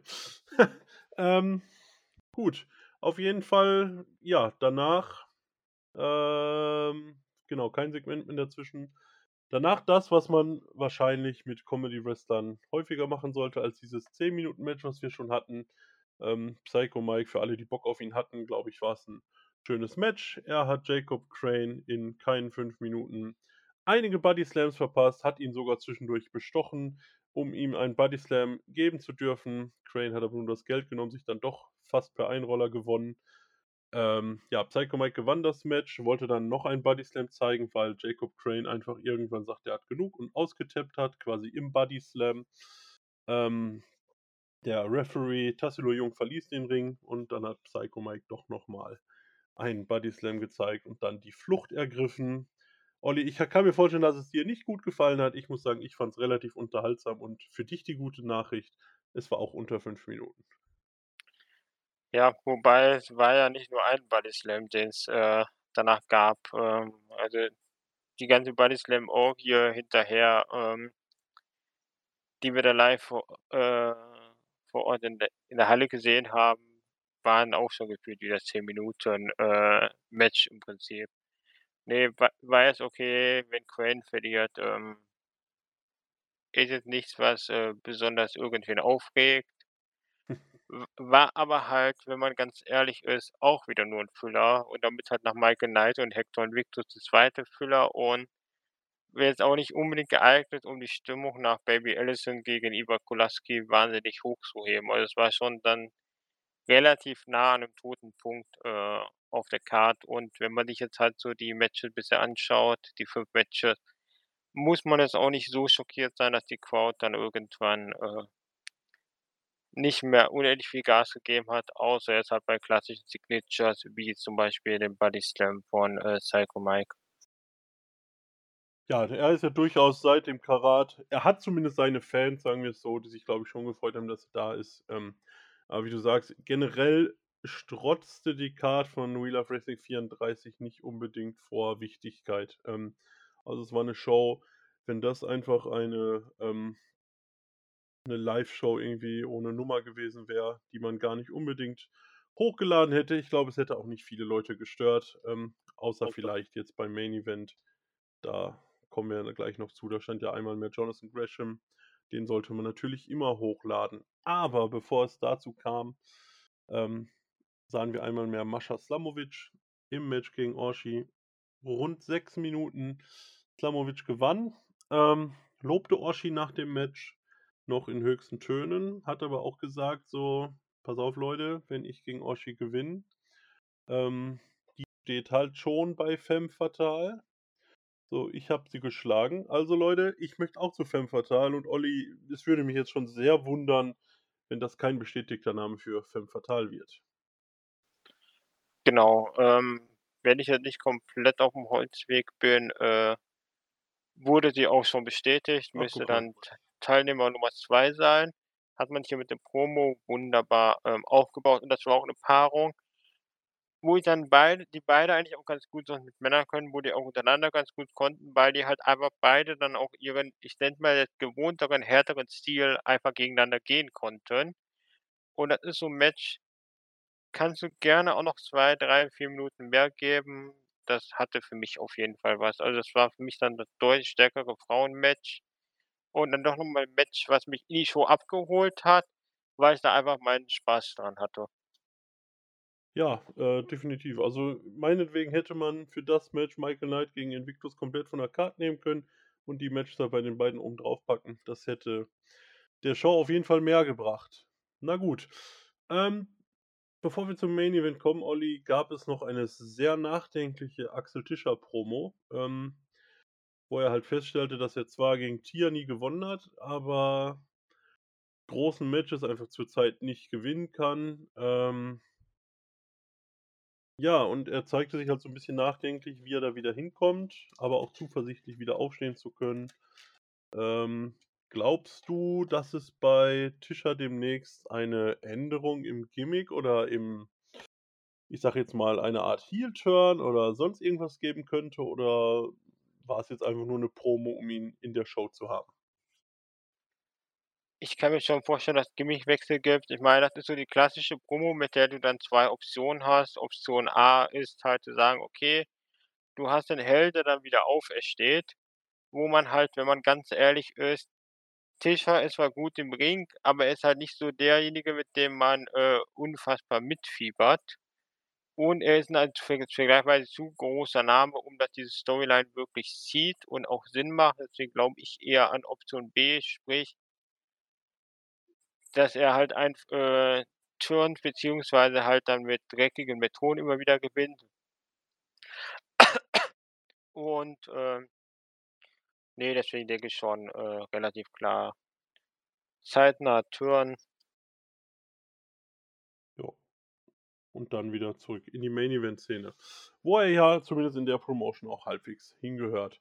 Gut, und, ähm, ja, im Main-Event, hm Amboss, klar, gegen Jonathan Gresham, Peter Tihanyi. Ja, und dann war ich doch etwas verwundert. Die Rotation kann ich mir ja noch hm, halbwegs erklären und finde ich ja dann auch noch okay, aber was zum Teufel machte Elijah Blue in diesem Main Event, Olli? Ja, gute Frage. Es war ja im Prinzip Blum kann ich mir nur damit erklären, dass es halt quasi der Schüler, den Rotation halt mitschleift. Das hatten wir beim Podca letzten Podcast auch schon Mhm. erwähnt und das wird dann halt so die Berechtigung sein, warum er dabei war. Aber da ist halt noch ziemlich zusammengewürfelt. Vielleicht wird es halt wenn das halt der Kern des Stables ist, was sich dann jetzt 'n 1/2 Jahr bis zur Käfigschlacht mit Amboss rumprügelt oder die auch schlagen soll, kann ich mir nur schwer vorstellen. Insofern wird das vermutlich 'ne Gruppierung sein, die man jetzt mal irgendwie erst aufbaut und dann sich äh, zerlegen die sich und dann kommt dann 'ne neue Gruppierung, weil sorry, mit dem Stable mit Elijah Blum und der Rotation und, äh, keine Ahnung, Danny Frey oder wer auch immer von der Academy hochkommt, glaubhaft in der Käfigschlacht gegen 4 böse Heels, unter anderem Top-Tag-Team und 'n, äh Powerhouse-Wrestler, ähm, ich sehe es nicht. Ne, es wäre auch weiß ich nicht, also, keine Ahnung, können sie an Dreisker und eigentlich auch die House of Hungary komplett begraben, wenn sie gegen so 'n Team dann da den Kürzeren ziehen sollten. Ähm, ja, also, ich habe mich sehr gewundert. Ich meine, es war da dann schon klar, wer den Pin am Ende fressen wird. Natürlich war's dann auch so. Ähm, Blum wurde in den letzten 2 Minuten vom Amboss komplett auseinandergenommen, die sich auch immer wieder kunterbunt da ein und auswechselten. Ähm, ja, und natürlich, sobald das Match gewonnen war, konnten sich die Faces dann doch wieder regen. Ähm, insgesamt, hm, ja, begeistert hat mich das Match nicht. Ich möchte es jetzt einfach mal so ausdrücken. Ähm, dafür war's dann mit der Teilnahme von Elijah Blum einfach auch zu vorhersehbar und ja, für Gresham irgendwie auch ein etwas enttäuschendes Wochenende so, ähm na ja, auch wenn er zweimal gewinnen konnte, aber via DQ und via Countout und dann das Abschlussmatch verloren, so irgendwie, hm. Ich glaube, man hätte aus Jonathan Gresham 'n bisschen mehr machen können, aber na ja. Definitiv. Also, sagen wir so, für Gresham kann ich kann man an der Stelle eigentlich nur hoffen, dass der ganze Trip gut bezahlt wurde, weil, ähm und der Vorteil ist halt auch, dass es wahrscheinlich in den USA niemand jucken wird, was er in Europa da jetzt getrieben hat an dem Wochenende, weil, äh, wirklich gute Darstellung war jetzt was anderes. Ähm bei dem Match auch, ähm, nicht begeistert, trifft's auch. Ähm, ich habe mir's auch on Tape noch mal zweimal angehört. So wirklich Reaktionen, als die Blumen am Ende geplättet haben, gab's halt auch nicht. Also, nicht man hätte eigentlich denken müssen: „Okay, Amboss ist verhasst, da wird jetzt massig geboot“ oder so, aber es war halt eher Totenstille. Ja gut, jetzt machen die halt Blumen platt. Wow, jetzt haben sie gewonnen. Äh meine Güte, haut ab, äh, ab nach Hause. Und wenn du dann halt da 4 Stunden in der Halle sitzt, Match Nummer 13 gesehen hast, ähm hilft das halt auch nicht noch mal die Begeisterung was zu machen. Und das ist so wenn ich mir Amboss anschaue erst diese Geschichte, den Main Event von Broken Rules zu zerstören, aber eher so dieses Leute nicht nur, dass die gewinnen wollen, sondern einfach angepisst sein, dass man kein gutes, vernünftiges Match kriegt und dann jetzt halt den 2. Tag, äh, beginnen und den 2. Tag beenden und jeweils nicht so wirklich Reaktion ziehen. Also, tut mir leid, das ist 'ne ziemliche Totgeburt. Und auf Tape bei den Promos hat man dann doch noch bisschen erklärt, äh, an den beiden Ta Tagen, also Broken Rules und auch, äh, bei 33 und 34, dass, äh, wie jetzt irgendwie das mit Dreisker und House of Angry bisschen zustande kommt. Aber wenn man jetzt halt sagt: „Okay, jetzt mob mobbt der jetzt nicht nur die äh, nicht mehr die Students nur rein, sondern macht jetzt die Students zusammen noch mit 'n paar Kumpels fertig und sabotiert vorher den Main Event und sonst was.“ Also, äh, Kündigung wäre bei mir schon längst raus, aber, äh fristlos. Ja, also, ähm, ich habe mir da auch noch mal Gedanken gemacht, da haben wir letztes Mal auch schon drüber gesprochen.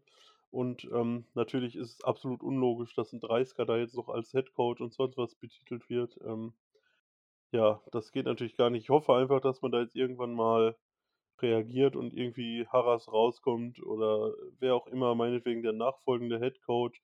Ähm, es gibt doch auch noch hier, wie heißt der, der da sich verletzt hat, der mit Dreisker da zusammen äh, der so am Arm verletzt war. Ich mir kommt grad der Name nicht, aber die haben ja da, ähm, noch einen, der auch in der Academy da immer mit aktiv war, dass der vielleicht rauskommt und sagt so: „Dreisker ist jetzt raus.“ Ähm, so punktum aus, weil, ja, das darf sich ja also rein von der Storyline eine Liga nicht gefallen lassen, ähm, was da quasi abgezogen wird. Ähm, nun gut. Ja, wir schauen mal, wie's in zukünftigen Promos und Reaktionen auf die Gruppierung weitergeht. Vielleicht hatten wir auch einfach nur 'n irgendwann müdes Publikum. Vielleicht wird's ja auch noch besser. Vielleicht lässt man einfach Lawrence Roman auch nicht mehr ans Mikrofon.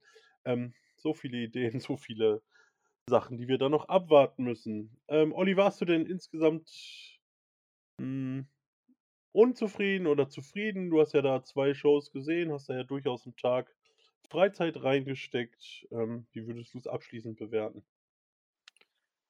Ja, im im Grunde hätte man das ganze Ding wahrscheinlich auf, äh 8 bis 10 Matches und 3, 3 1/2 Stunden zusammenkürzen. Also, da war doch die 1. Hälfte, also wieder, äh, Wrestling 33 deutlich, deutlich besser als 34. Gut, da hätte ich jetzt bei 34 Masha Slamovich und Orsi das halt noch mal in die 1. Hälfte unterzubringen als bei der eine Show, sie zweimal antritt, ist jetzt schwierig darzustellen. Und halt dieses Tag-Match ist noch ganz okay, den Rest, äh, hätte ich jetzt nicht zwingend gebraucht, ob man jetzt die ob ich jetzt einmal die Shotgun Championship sehe oder nicht sehe, okay.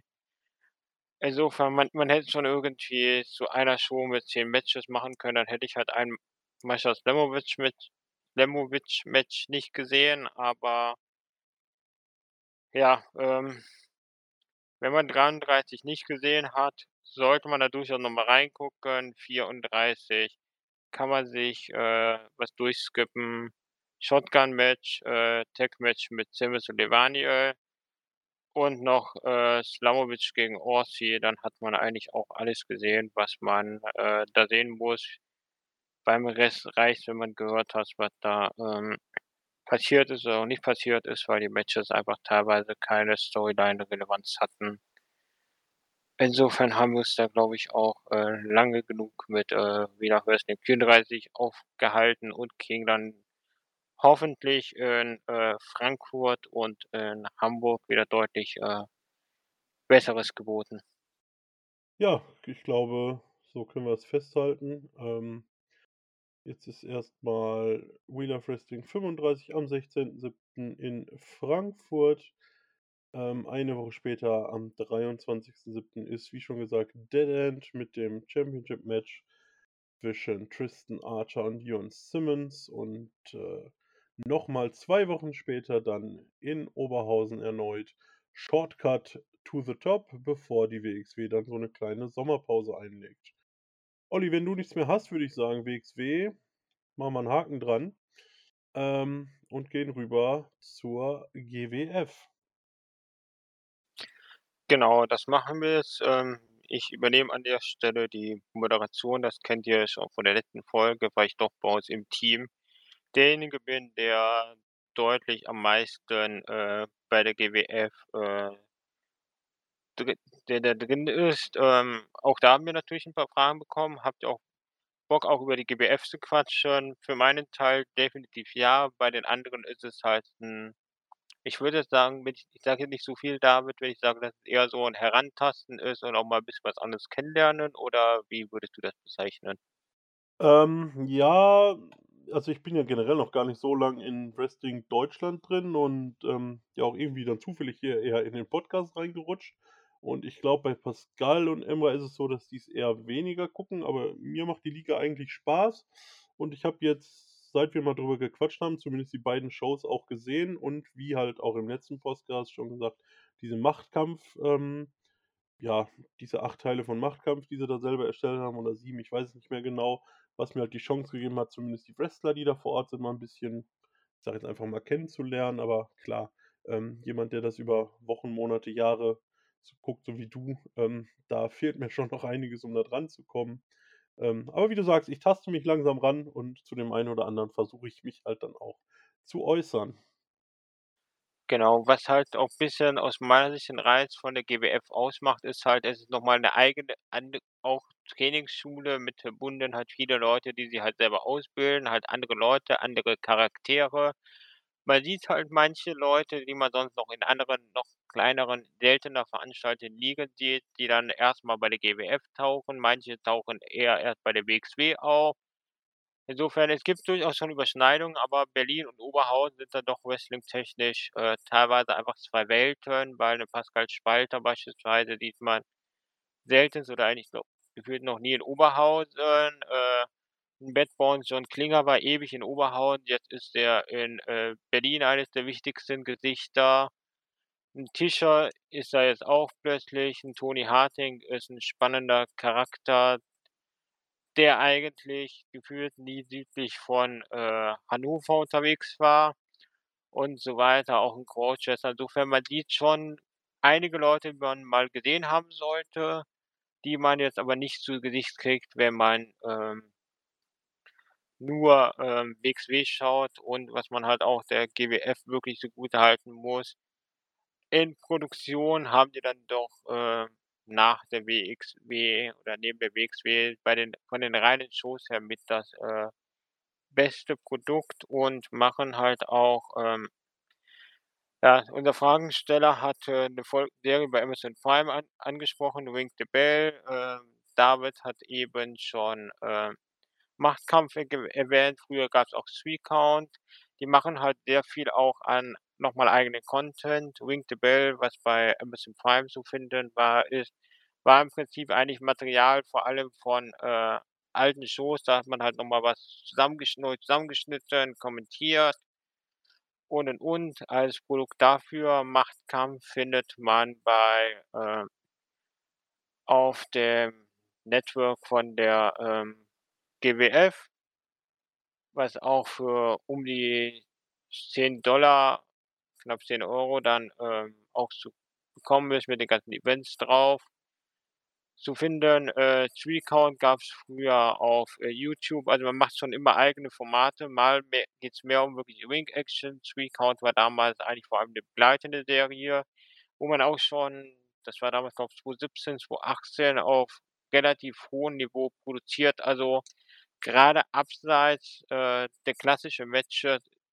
und abseits der eigentlichen Shows ist man bei der Produktion von den Serien oder ähnlichen Sachen schon wirklich auf 'nem richtig hohen Level. Das ist halt einfach noch mal 'n anderer Charme und man darf halt auch nicht vergessen, dass man da paar Jungs hat, die wie Erkan Sulkani, wie Pascal Spalte, die dann doch in dem einen oder anderen TV und Serienformat auch schon aufgetreten sind. Insofern hat das Ganze einfach noch mal 'nen, äh, komplett anderen, ähm, Touch und was man bei der GWF auch noch sagen kann, so von der Art und Weise her ist es halt noch relativ klassisch gehalten mit im Prinzip 12 Shows im Jahr. Jeden Monat gibt's eine Show, wo dann halt nicht so dieses komplizierte wichtiger, nicht wichtiger gibt's wie bei der, äh, WXW, sondern man hat so 'n paar Shows, die 'nen etwas prominenteren Namen haben. Klar, Legacy ist so die große Show und und, äh, Mayhem ist auch schon so 'ne wichtigere Show, aber sonst ist halt immer etwas schwierig abzulesen, ähm,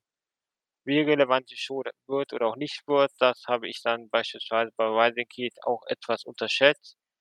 Und was man halt auch ganz gerne macht, ist, dass man große Teile der Card bekannt gibt, aber dann doch immer noch 1, 2, 3 Matches, äh, auftauchen, die so im Vorfeld, äh, nicht angekündigt waren. Hat man da immer noch so 'n bisschen Überraschung mit dabei. Ja. Wenn der David an der Stelle nichts hat, was ihm noch am Herzen liegt oder was vielleicht ähm, David, hast du noch irgendwas, was du als jemand, der nicht so noch nicht so lange GWF verfolgt, aufm Herzen liegt, was du vielleicht gerne, äh, wissen willst oder als Frage für die Zuschauer?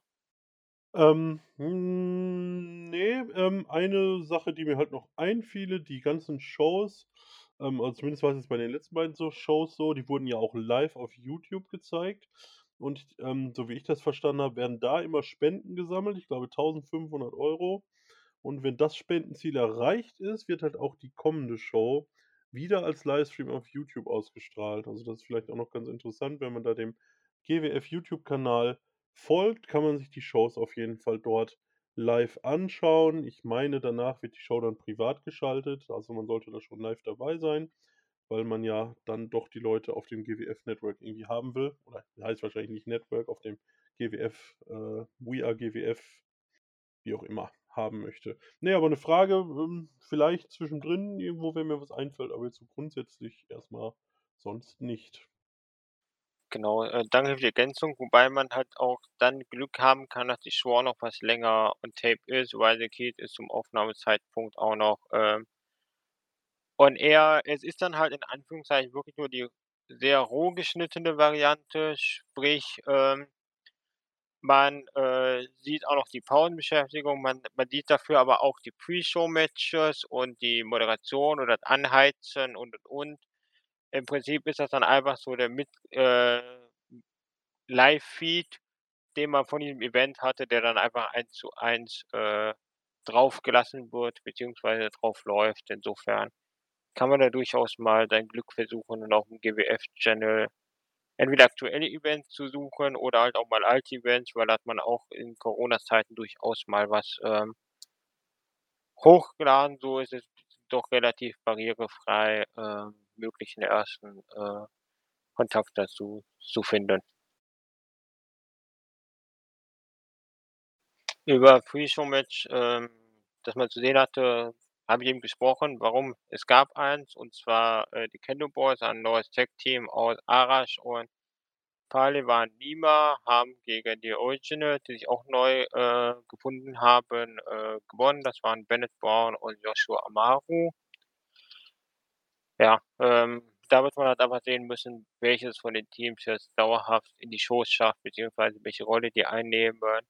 In der Tag Team Division ist ja dann doch immer viel Musik drin und auch der Titel wechselt relativ häufig. Relativ häufig Titelwechsel ist 'n passendes Stichwort fürs 1. Match, äh, GWF Tag Team Championship. Da hatte Ahmed ChaCher, äh, bei der letzten Show angekündigt, dass es 'n Lumberjack-Match geben würde, damit, äh, die Blutsbrüder keine Chance haben, da irgendwie abzuhauen oder sonstigen Unsinn zu machen.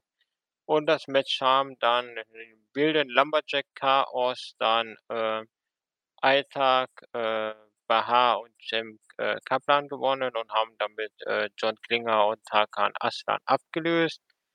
Der vielleicht spektakulärste Spot, äh, in dem Match war, als Hakan Aslan gegen, ich glaube, Cem Kaplan einen Superplex vom, äh von der Ringecke gezeigt hat auf bestimmt 10 stehende, äh, Lumberjacks, die dann halt alle umgefallen sind. Da war schon wirklich Action. Ansonsten fand ich das Match in Teilen etwas schwierig zu folgen zu verfolgen, ähm bei dem ganzen Chaos und der Pinfall kam am Ende auch dadurch zustande, dass, äh, John Klinger am Wiederreinkommen in den Ring gehindert wurde. Insofern haben wir da jetzt, ähm, mal wieder neue, äh, Tag Team Champion, was auch der erste Titelgewinn von Aitak Bahar ist, was dann noch mal extra, ähm hervorgehoben wurde. Ja, ähm, ich glaube, korrigiere mich, wenn ich da falsch liege, ähm, aber es war doch genau das Gleiche also, das waren doch die beiden, die auch bei Mystery Mayhem die Umschläge fürs Tag-Team-Match gezogen haben, oder nicht? Ich meine schon. Ge Ähm Genau, das war halt das Match, was dann jetzt noch mal als in dem Sinn Lumberjack-Ma Match gab, damit da halt kein Abhauen oder keine anderen, äh, fiesen Nummern, äh, Genau, weil letzt letztes Mal haben sie ja, glaube ich, äh, auch gewonnen, aber nur halt durch Disqualifikation, wodurch ja Klinger und Aslan den Titel dann noch mal behalten haben. Ähm, ja, und jetzt haben sie ihn halt, äh, verloren. Ähm, glaube, für die Blutsbrüder sollte sich rausstellen, dass der Abend eh ein gebrauchter Abend war, ähm, und so nahm das Elend für, ja, die Gruppierung der Blutsbrüder ihren Lauf, aber insgesamt 'n schönes Match. Ähm, ich finde auch, man hat das Beste draus gemacht, so dass es halt chaotisch wird bei 'nem Lumberjack-Match plus, ich sage jetzt einfach mal, limitierter Kameraeinstellungen, die du als so 'ne Promotion nun mal hast. Du hast hier halt nicht so wie AEW oder WWE, ähm, weiß ich nicht, 20 Kameras, die du da einsetzen kannst. Ähm, da ist dann nun mal halt 'n bisschen teilweise Unübersichtlichkeit und Chaos drin. Aber ich finde auch, dass das gar nichts Schlimmes ist bei 'nem Lumberjack-Match. Am Ende hat man ja die wichtigen Spots und auch das Finale gut sehen können. Hat mir eigentlich ganz gut gefallen. Genau, als nächstes Match gab's dann, äh, Ahura, der sich jetzt dann auch bei der, äh, GWF gezeigt hat, der gegen, äh, Ronaldo Shaqiri gewonnen hat. Solides Match, bisher ohne wirklich große Hintergrundgeschichte oder Bedeutung. Da muss man halt auch hier sehen, äh, was man mit Ahura, äh, vorhat. Sha mit Shaqiri hat halt aktuell nicht wirklich 'ne Storyline, deswegen ist an der Stelle auch der Sieg ganz okay. Die Länge mit 12 Minuten ist auch noch okay, kann aber hätte an der Stelle aber auch durchaus 2, 3, 4 Minuten kürzer sein können. Dann hätte man Ahura noch 'n bisschen, äh, besser dargestellt. Ja, ich habe, ähm, mir Ronaldo Shaqiri einfach, weil ich den Namen so herrlich bescheuert finde, ähm, nicht für ungut, ähm, habe ich mir mal 'n bisschen da so die die Vergangenheit von ihm angeguckt und er war ja vor gar nicht allzu langer Zeit, ähm, Tag Team Champion in der Liga. Ähm, also, das ist natürlich genau die Zeit, die ich noch verpasst habe, weil bei Blockbuster 2 im April haben sie ihn ja schon wieder verloren. Ähm, aber grundsätzlich ja gar nicht also, durchaus auch erfolgreich schon gewesen zumindest. Ja klar, aber wenn man ganz ehrlich ist, ob du jetzt, ähm es ist es oder beziehungsweise anders gesagt, es ist, äh, mit der Tag Team Championship relativ ähnlich wie jetzt mit 'nem IC-Title bei der WWE, ähm, schlecht bist, wenn du den noch wenn du in der Liga drei keine Ahnung, 3, 4 Jahre in der Liga bist und den noch nie hattest. Okay. Gut, dann weiß ich da auch Bescheid. Ähm, das wusste ich jetzt in der Form nicht. Ne.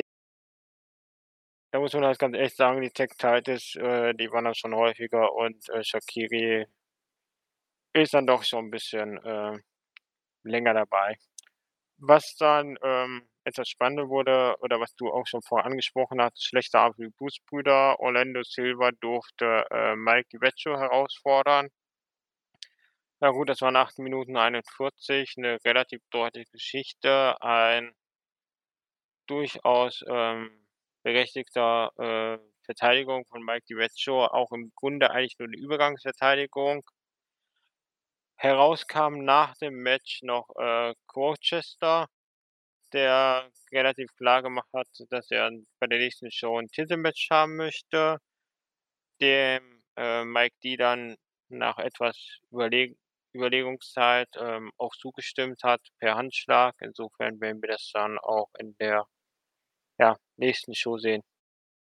Ja, und man muss aber sagen, die Blutsbrüder und vor allem auch Orlando Silva, die sind nicht ganz leer ausgegangen, denn, ähm, während des Matches, äh, Olli, und da habe ich gleich 'ne Frage, aber ich führe den Satz eben zu Ende. Ähm, während des Matches wurde bekannt gegeben, dass Orlando oder dass der Verlierer des Matches, ähm, der nächste Anwärter, möchte ich's mal nennen, auf die Loserweight Championship von Feaz Aguilar wird, ähm, sodass wir auch Orlando Silva bei Summer Smash sehen werden. Ähm, und da wurde ja so 'ne Musik eingespielt. Ist das immer das Zeichen, wenn so 'n Match läuft, dass halt der Verlierer sozusagen dieses Match bekommt, oder was hat es damit auf sich? Das habe ich nicht so hundertprozentig verstanden. Genau, da gibt's normalerweise immer so 'n äh, Musik und so 'n Licht. Das ist halt ja, auch eigentlich die Musik der Schande irgendwo und, äh, ist so dieser Count, wo man als Zuschauer dann, der öfter dabei ist, auch weiß, okay, äh alles klar, Verlierer, äh, darf dann ran. Das ist so der noch mal der zusätzliche Überraschungseffekt, über den man das dann halt einfach bestimmt. Okay.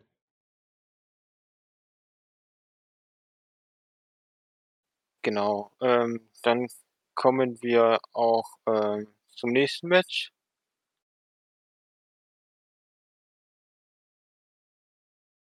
Und da ging's dann, ähm auch et war auch etwas mit Vorgeschichte. Es gab nämlich von, äh, Präsident Ahmed die Ansage Richtung Pascal Spalter, dass er 3 Matches, äh, gegen namhafte Gegner gewinnen müsse, um noch mal 'n, äh, World Title Match zu bekommen. Das, ähm, 3. Match dieser Serie stand auch an. Gegner war diesmal dann Marius Al-Ani. Und das Match hat Al-Ani gewonnen.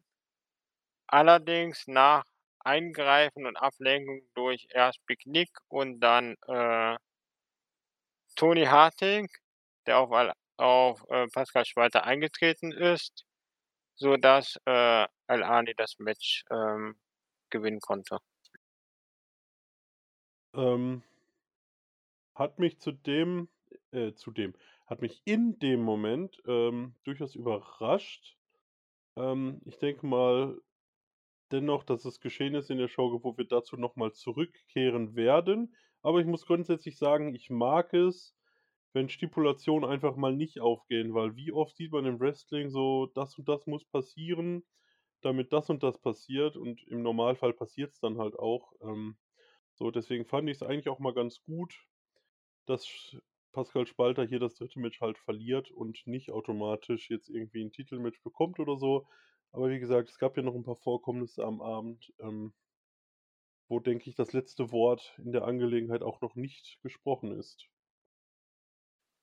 Genau, also das sehe i sehe ich wie du. Match an sich war in Ordnung und, ähm, hat dann auch storyline-technisch sehr viel Sinn gemacht, dass man halt mal hier sagt: „Okay, danke, äh, 2 Matches, Siege gegen, äh, Fast Harmudo und Chris Cole, gerne, aber dann ist doch, ähm, Ende.“ Aber auch da kann ich mir durchaus vorstellen, dass wir dann noch mal bisschen Wandel im Charakter von Spalter sehen, der momentan eh bisschen hin und her geht, diese ernstere Art und Weise hat.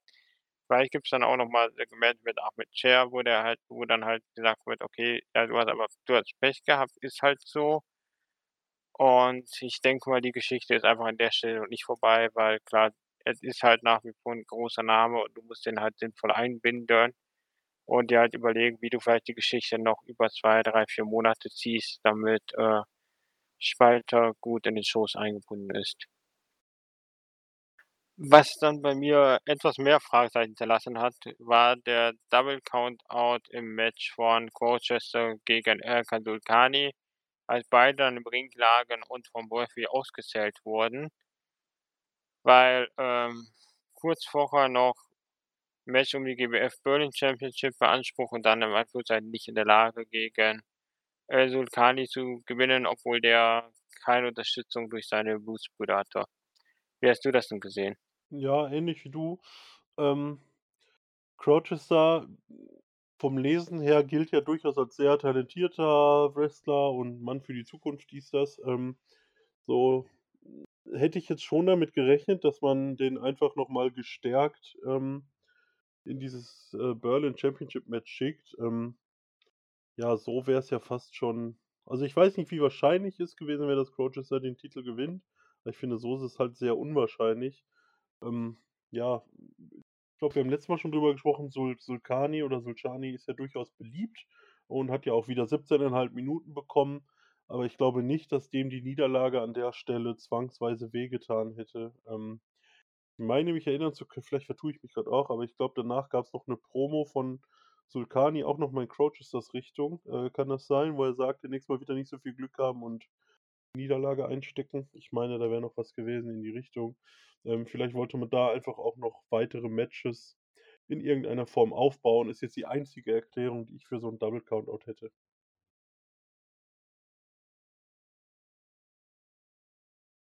Ja, ähm, muss man einfach wirklich sehen, wie's, ähm, da jetzt weitergeht. Passt halt nur nicht, dass man das Titelmatch zwischen der Serie macht, insofern, äh, denk aber ich denke, dass wir trotzdem dieses Thema noch, äh, haben werden, sei es halt nach dem Match. Vielleicht wird Sulcani den auch bisschen ablenken. Gut, für Mike Dietz ist es keine Stärkung, aber es würde mich nicht wirklich wundern, wenn's, äh, nicht das letzte Match, äh, zwischen Colchester und, äh, Erkan Sulcani gewesen ist. Ja.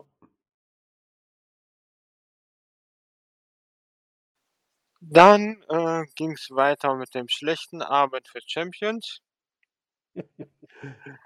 Die GWF Women's Championship ist gewechselt nach einem längeren und durchaus guten Reign von, äh, Jessie J ging der Titel in 'nem Triple Threat Match, äh, an Mila Smith. Die 3. Teilnehmerin des Matches war Cara, die wir auch schon des Öfteren bei der GWF gesehen haben. Und, ähm, ja, damit haben wir jetzt auch bei der GWF 'ne französische, äh, Championess. Ähm, 1. Eindruck von mir, so schlecht, wie sie teilweise gemacht wurde, war Mila Smith in dem Match jetzt nicht.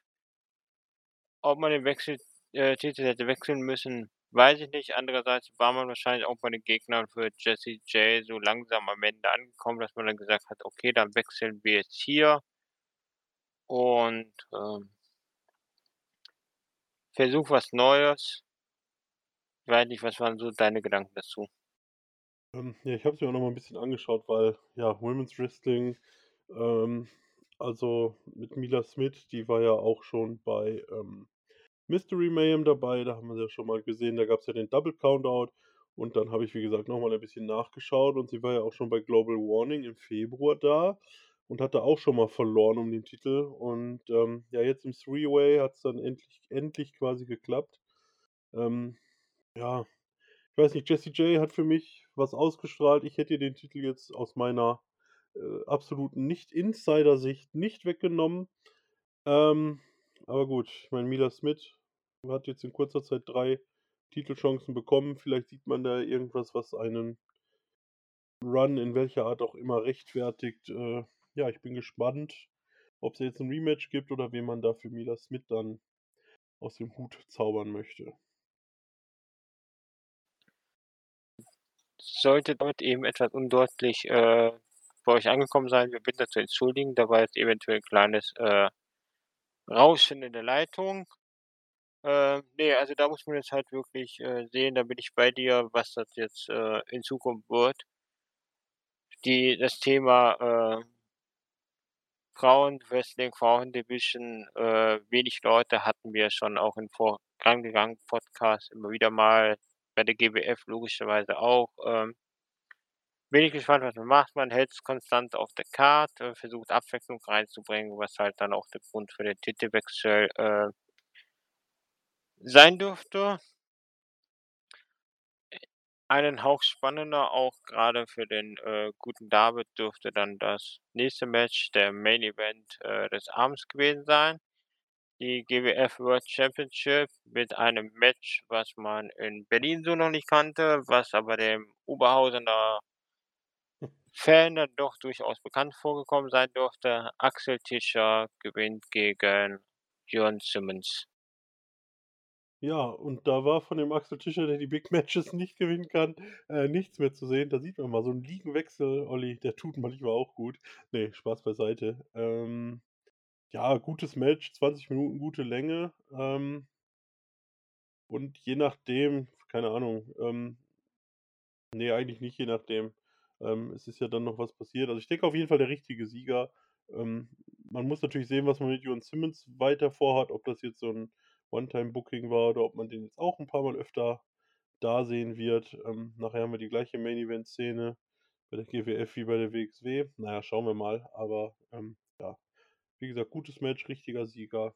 War war ein schönes World-Title-Match.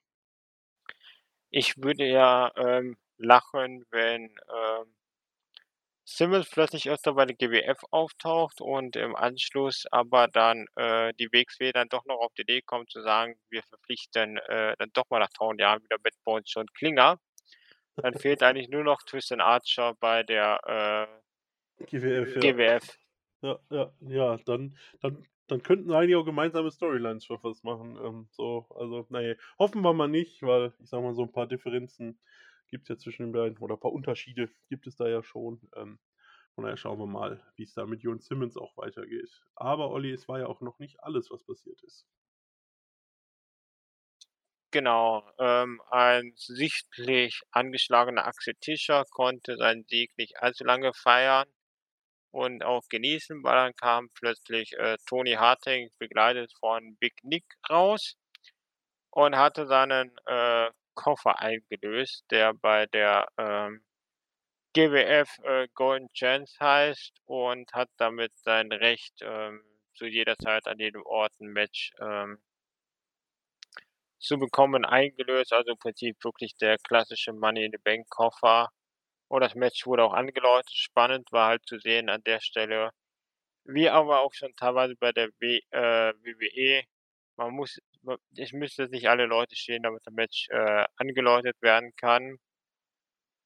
Und ja, war dann entsprechend, äh, 'ne Geschichte von 'ner knappen halben Minute, bis dann Tony Harting einen relativ wehrlosen Axel Tischer, äh, besiegt hat.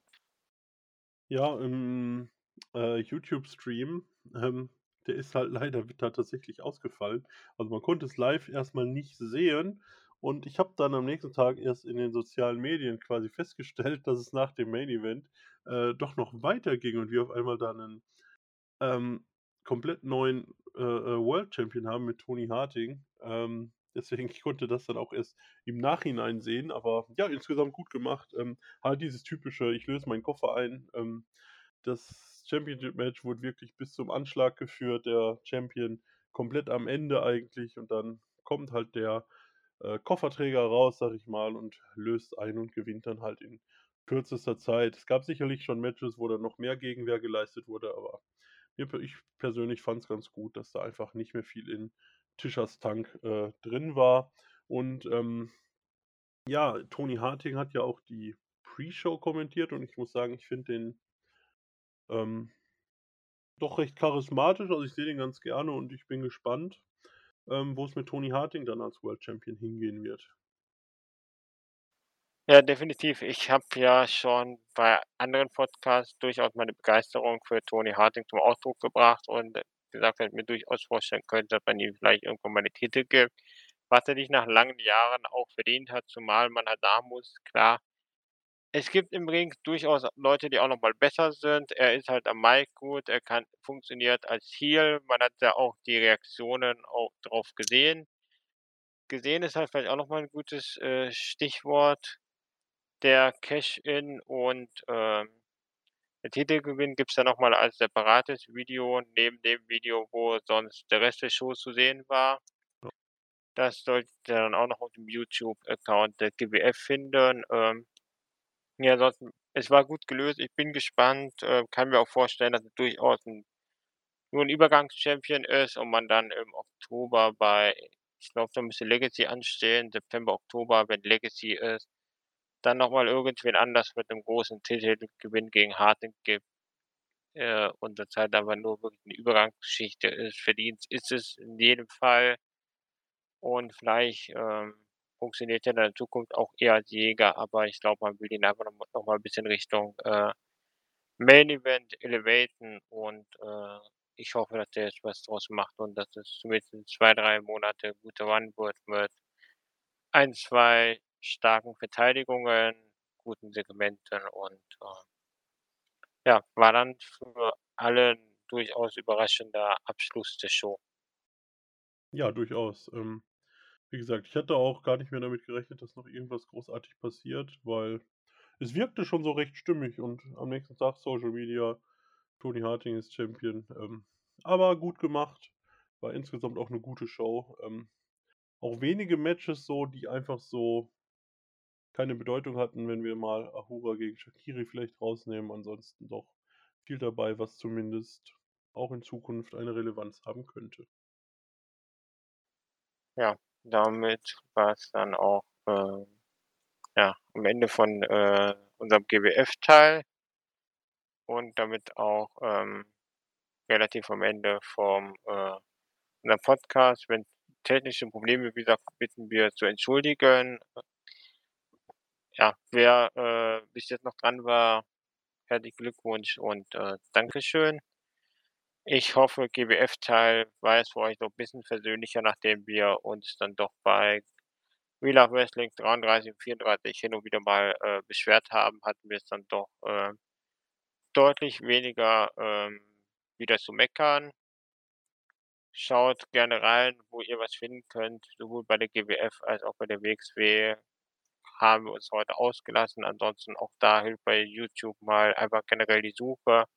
Auch andere Shows an äh, Promotions, andere Formate gibt's dann doch teilweise auch auf YouTube zu finden. Insofern, äh, nutzt die modernen Zeiten, guckt, dass ihr euch was on demand oder auf YouTube anschaut oder guckt, was, äh, vor Ort ist. Sind zwar jetzt an vielen Stellen Sommerferien, aber auch im Juli gibt's eigentlich relativ durchgängig Shows. Erst im August fängt dann so gefühlt bisschen noch mal das Sommerloch an, aber, äh, im Juli und dann auch wieder im, äh, September gibt's für Wrestling-Fans in Deutschland, ähm, einiges zu sehen. David, hast du noch welche letzten Worte? Ne, äh, wie du halt gesagt hast, schaut rein, ähm, was ihr finden könnt. Also, beide Promotions machen da insgesamt, ähm, eigentlich 'n sehr guten Job. Ich glaube, Olli, wir würden uns nicht, äh, hier immer wieder treffen und darüber reden, wenn es uns grundsätzlich keinen Spaß machen würde, uns das anzuschauen. Ähm, von daher unterstützt da, wo ihr könnt, schaut rein. Ähm, genau, und von mir, schaut nicht nur rein, sondern haut rein und wir hören uns beim nächsten Mal. Und, äh, ja, danke Olli für deine Zeit. Es hat mir sehr viel Spaß gemacht und ich sage schon mal tschüss. Ja, danke David, dass du, äh, mit dabei warst und uns durch die WXW geführt hat. Ich muss an der Stelle sogar noch die Bemerkung, äh, Sommerloch und, äh, August zurücknehmen. Im Grunde, äh gibt's eigentlich durchgängig bis, ja, einschließlich Oktober jedes Wochenende irgendwo 'ne Wrestling-Show. Insofern, wer rumfahren möchte und sich gerne Wrestling live anschaut, jetzt gut, außer letztes Augustwochenende, findet eigentlich immer irgendwo was. Gerade auch der Norden ist relativ stark vertreten mit Shows. Insofern, macht euch 'ne schöne Zeit, schaut euch, äh, Live-Wrestling an. War 'ne nette Erfahrung. Ist auch immer wieder schön, wenn man, äh, Leute da trifft. An der Stelle Shoutout an, äh, Niki und an den guten, äh, Flo. Und ja, guckt auch mal hin und wieder, grad bei der WXW ist die Chance dann doch hoch, mal irgendwo das, äh, WI-Logo zu sehen, weil jemand aus'm Team, äh, in der Teamkleidung unterwegs ist. Äh, quatscht gerne mit uns. War auch 'n schöner Talk am nach, vi 33 und 34 vor der Halle. Insofern immer schön, sprecht mit uns. Äh, wir freuen uns auf euch, auf euer Feedback, auch gerne live, Kommentare, Fragen. Einfach bei YouTube unter Video oder ansonsten im Board an uns adressieren und wir hören uns dann spätestens, denke ich mal, nach Shortcut wieder. Bis dann. Tschau. Tschü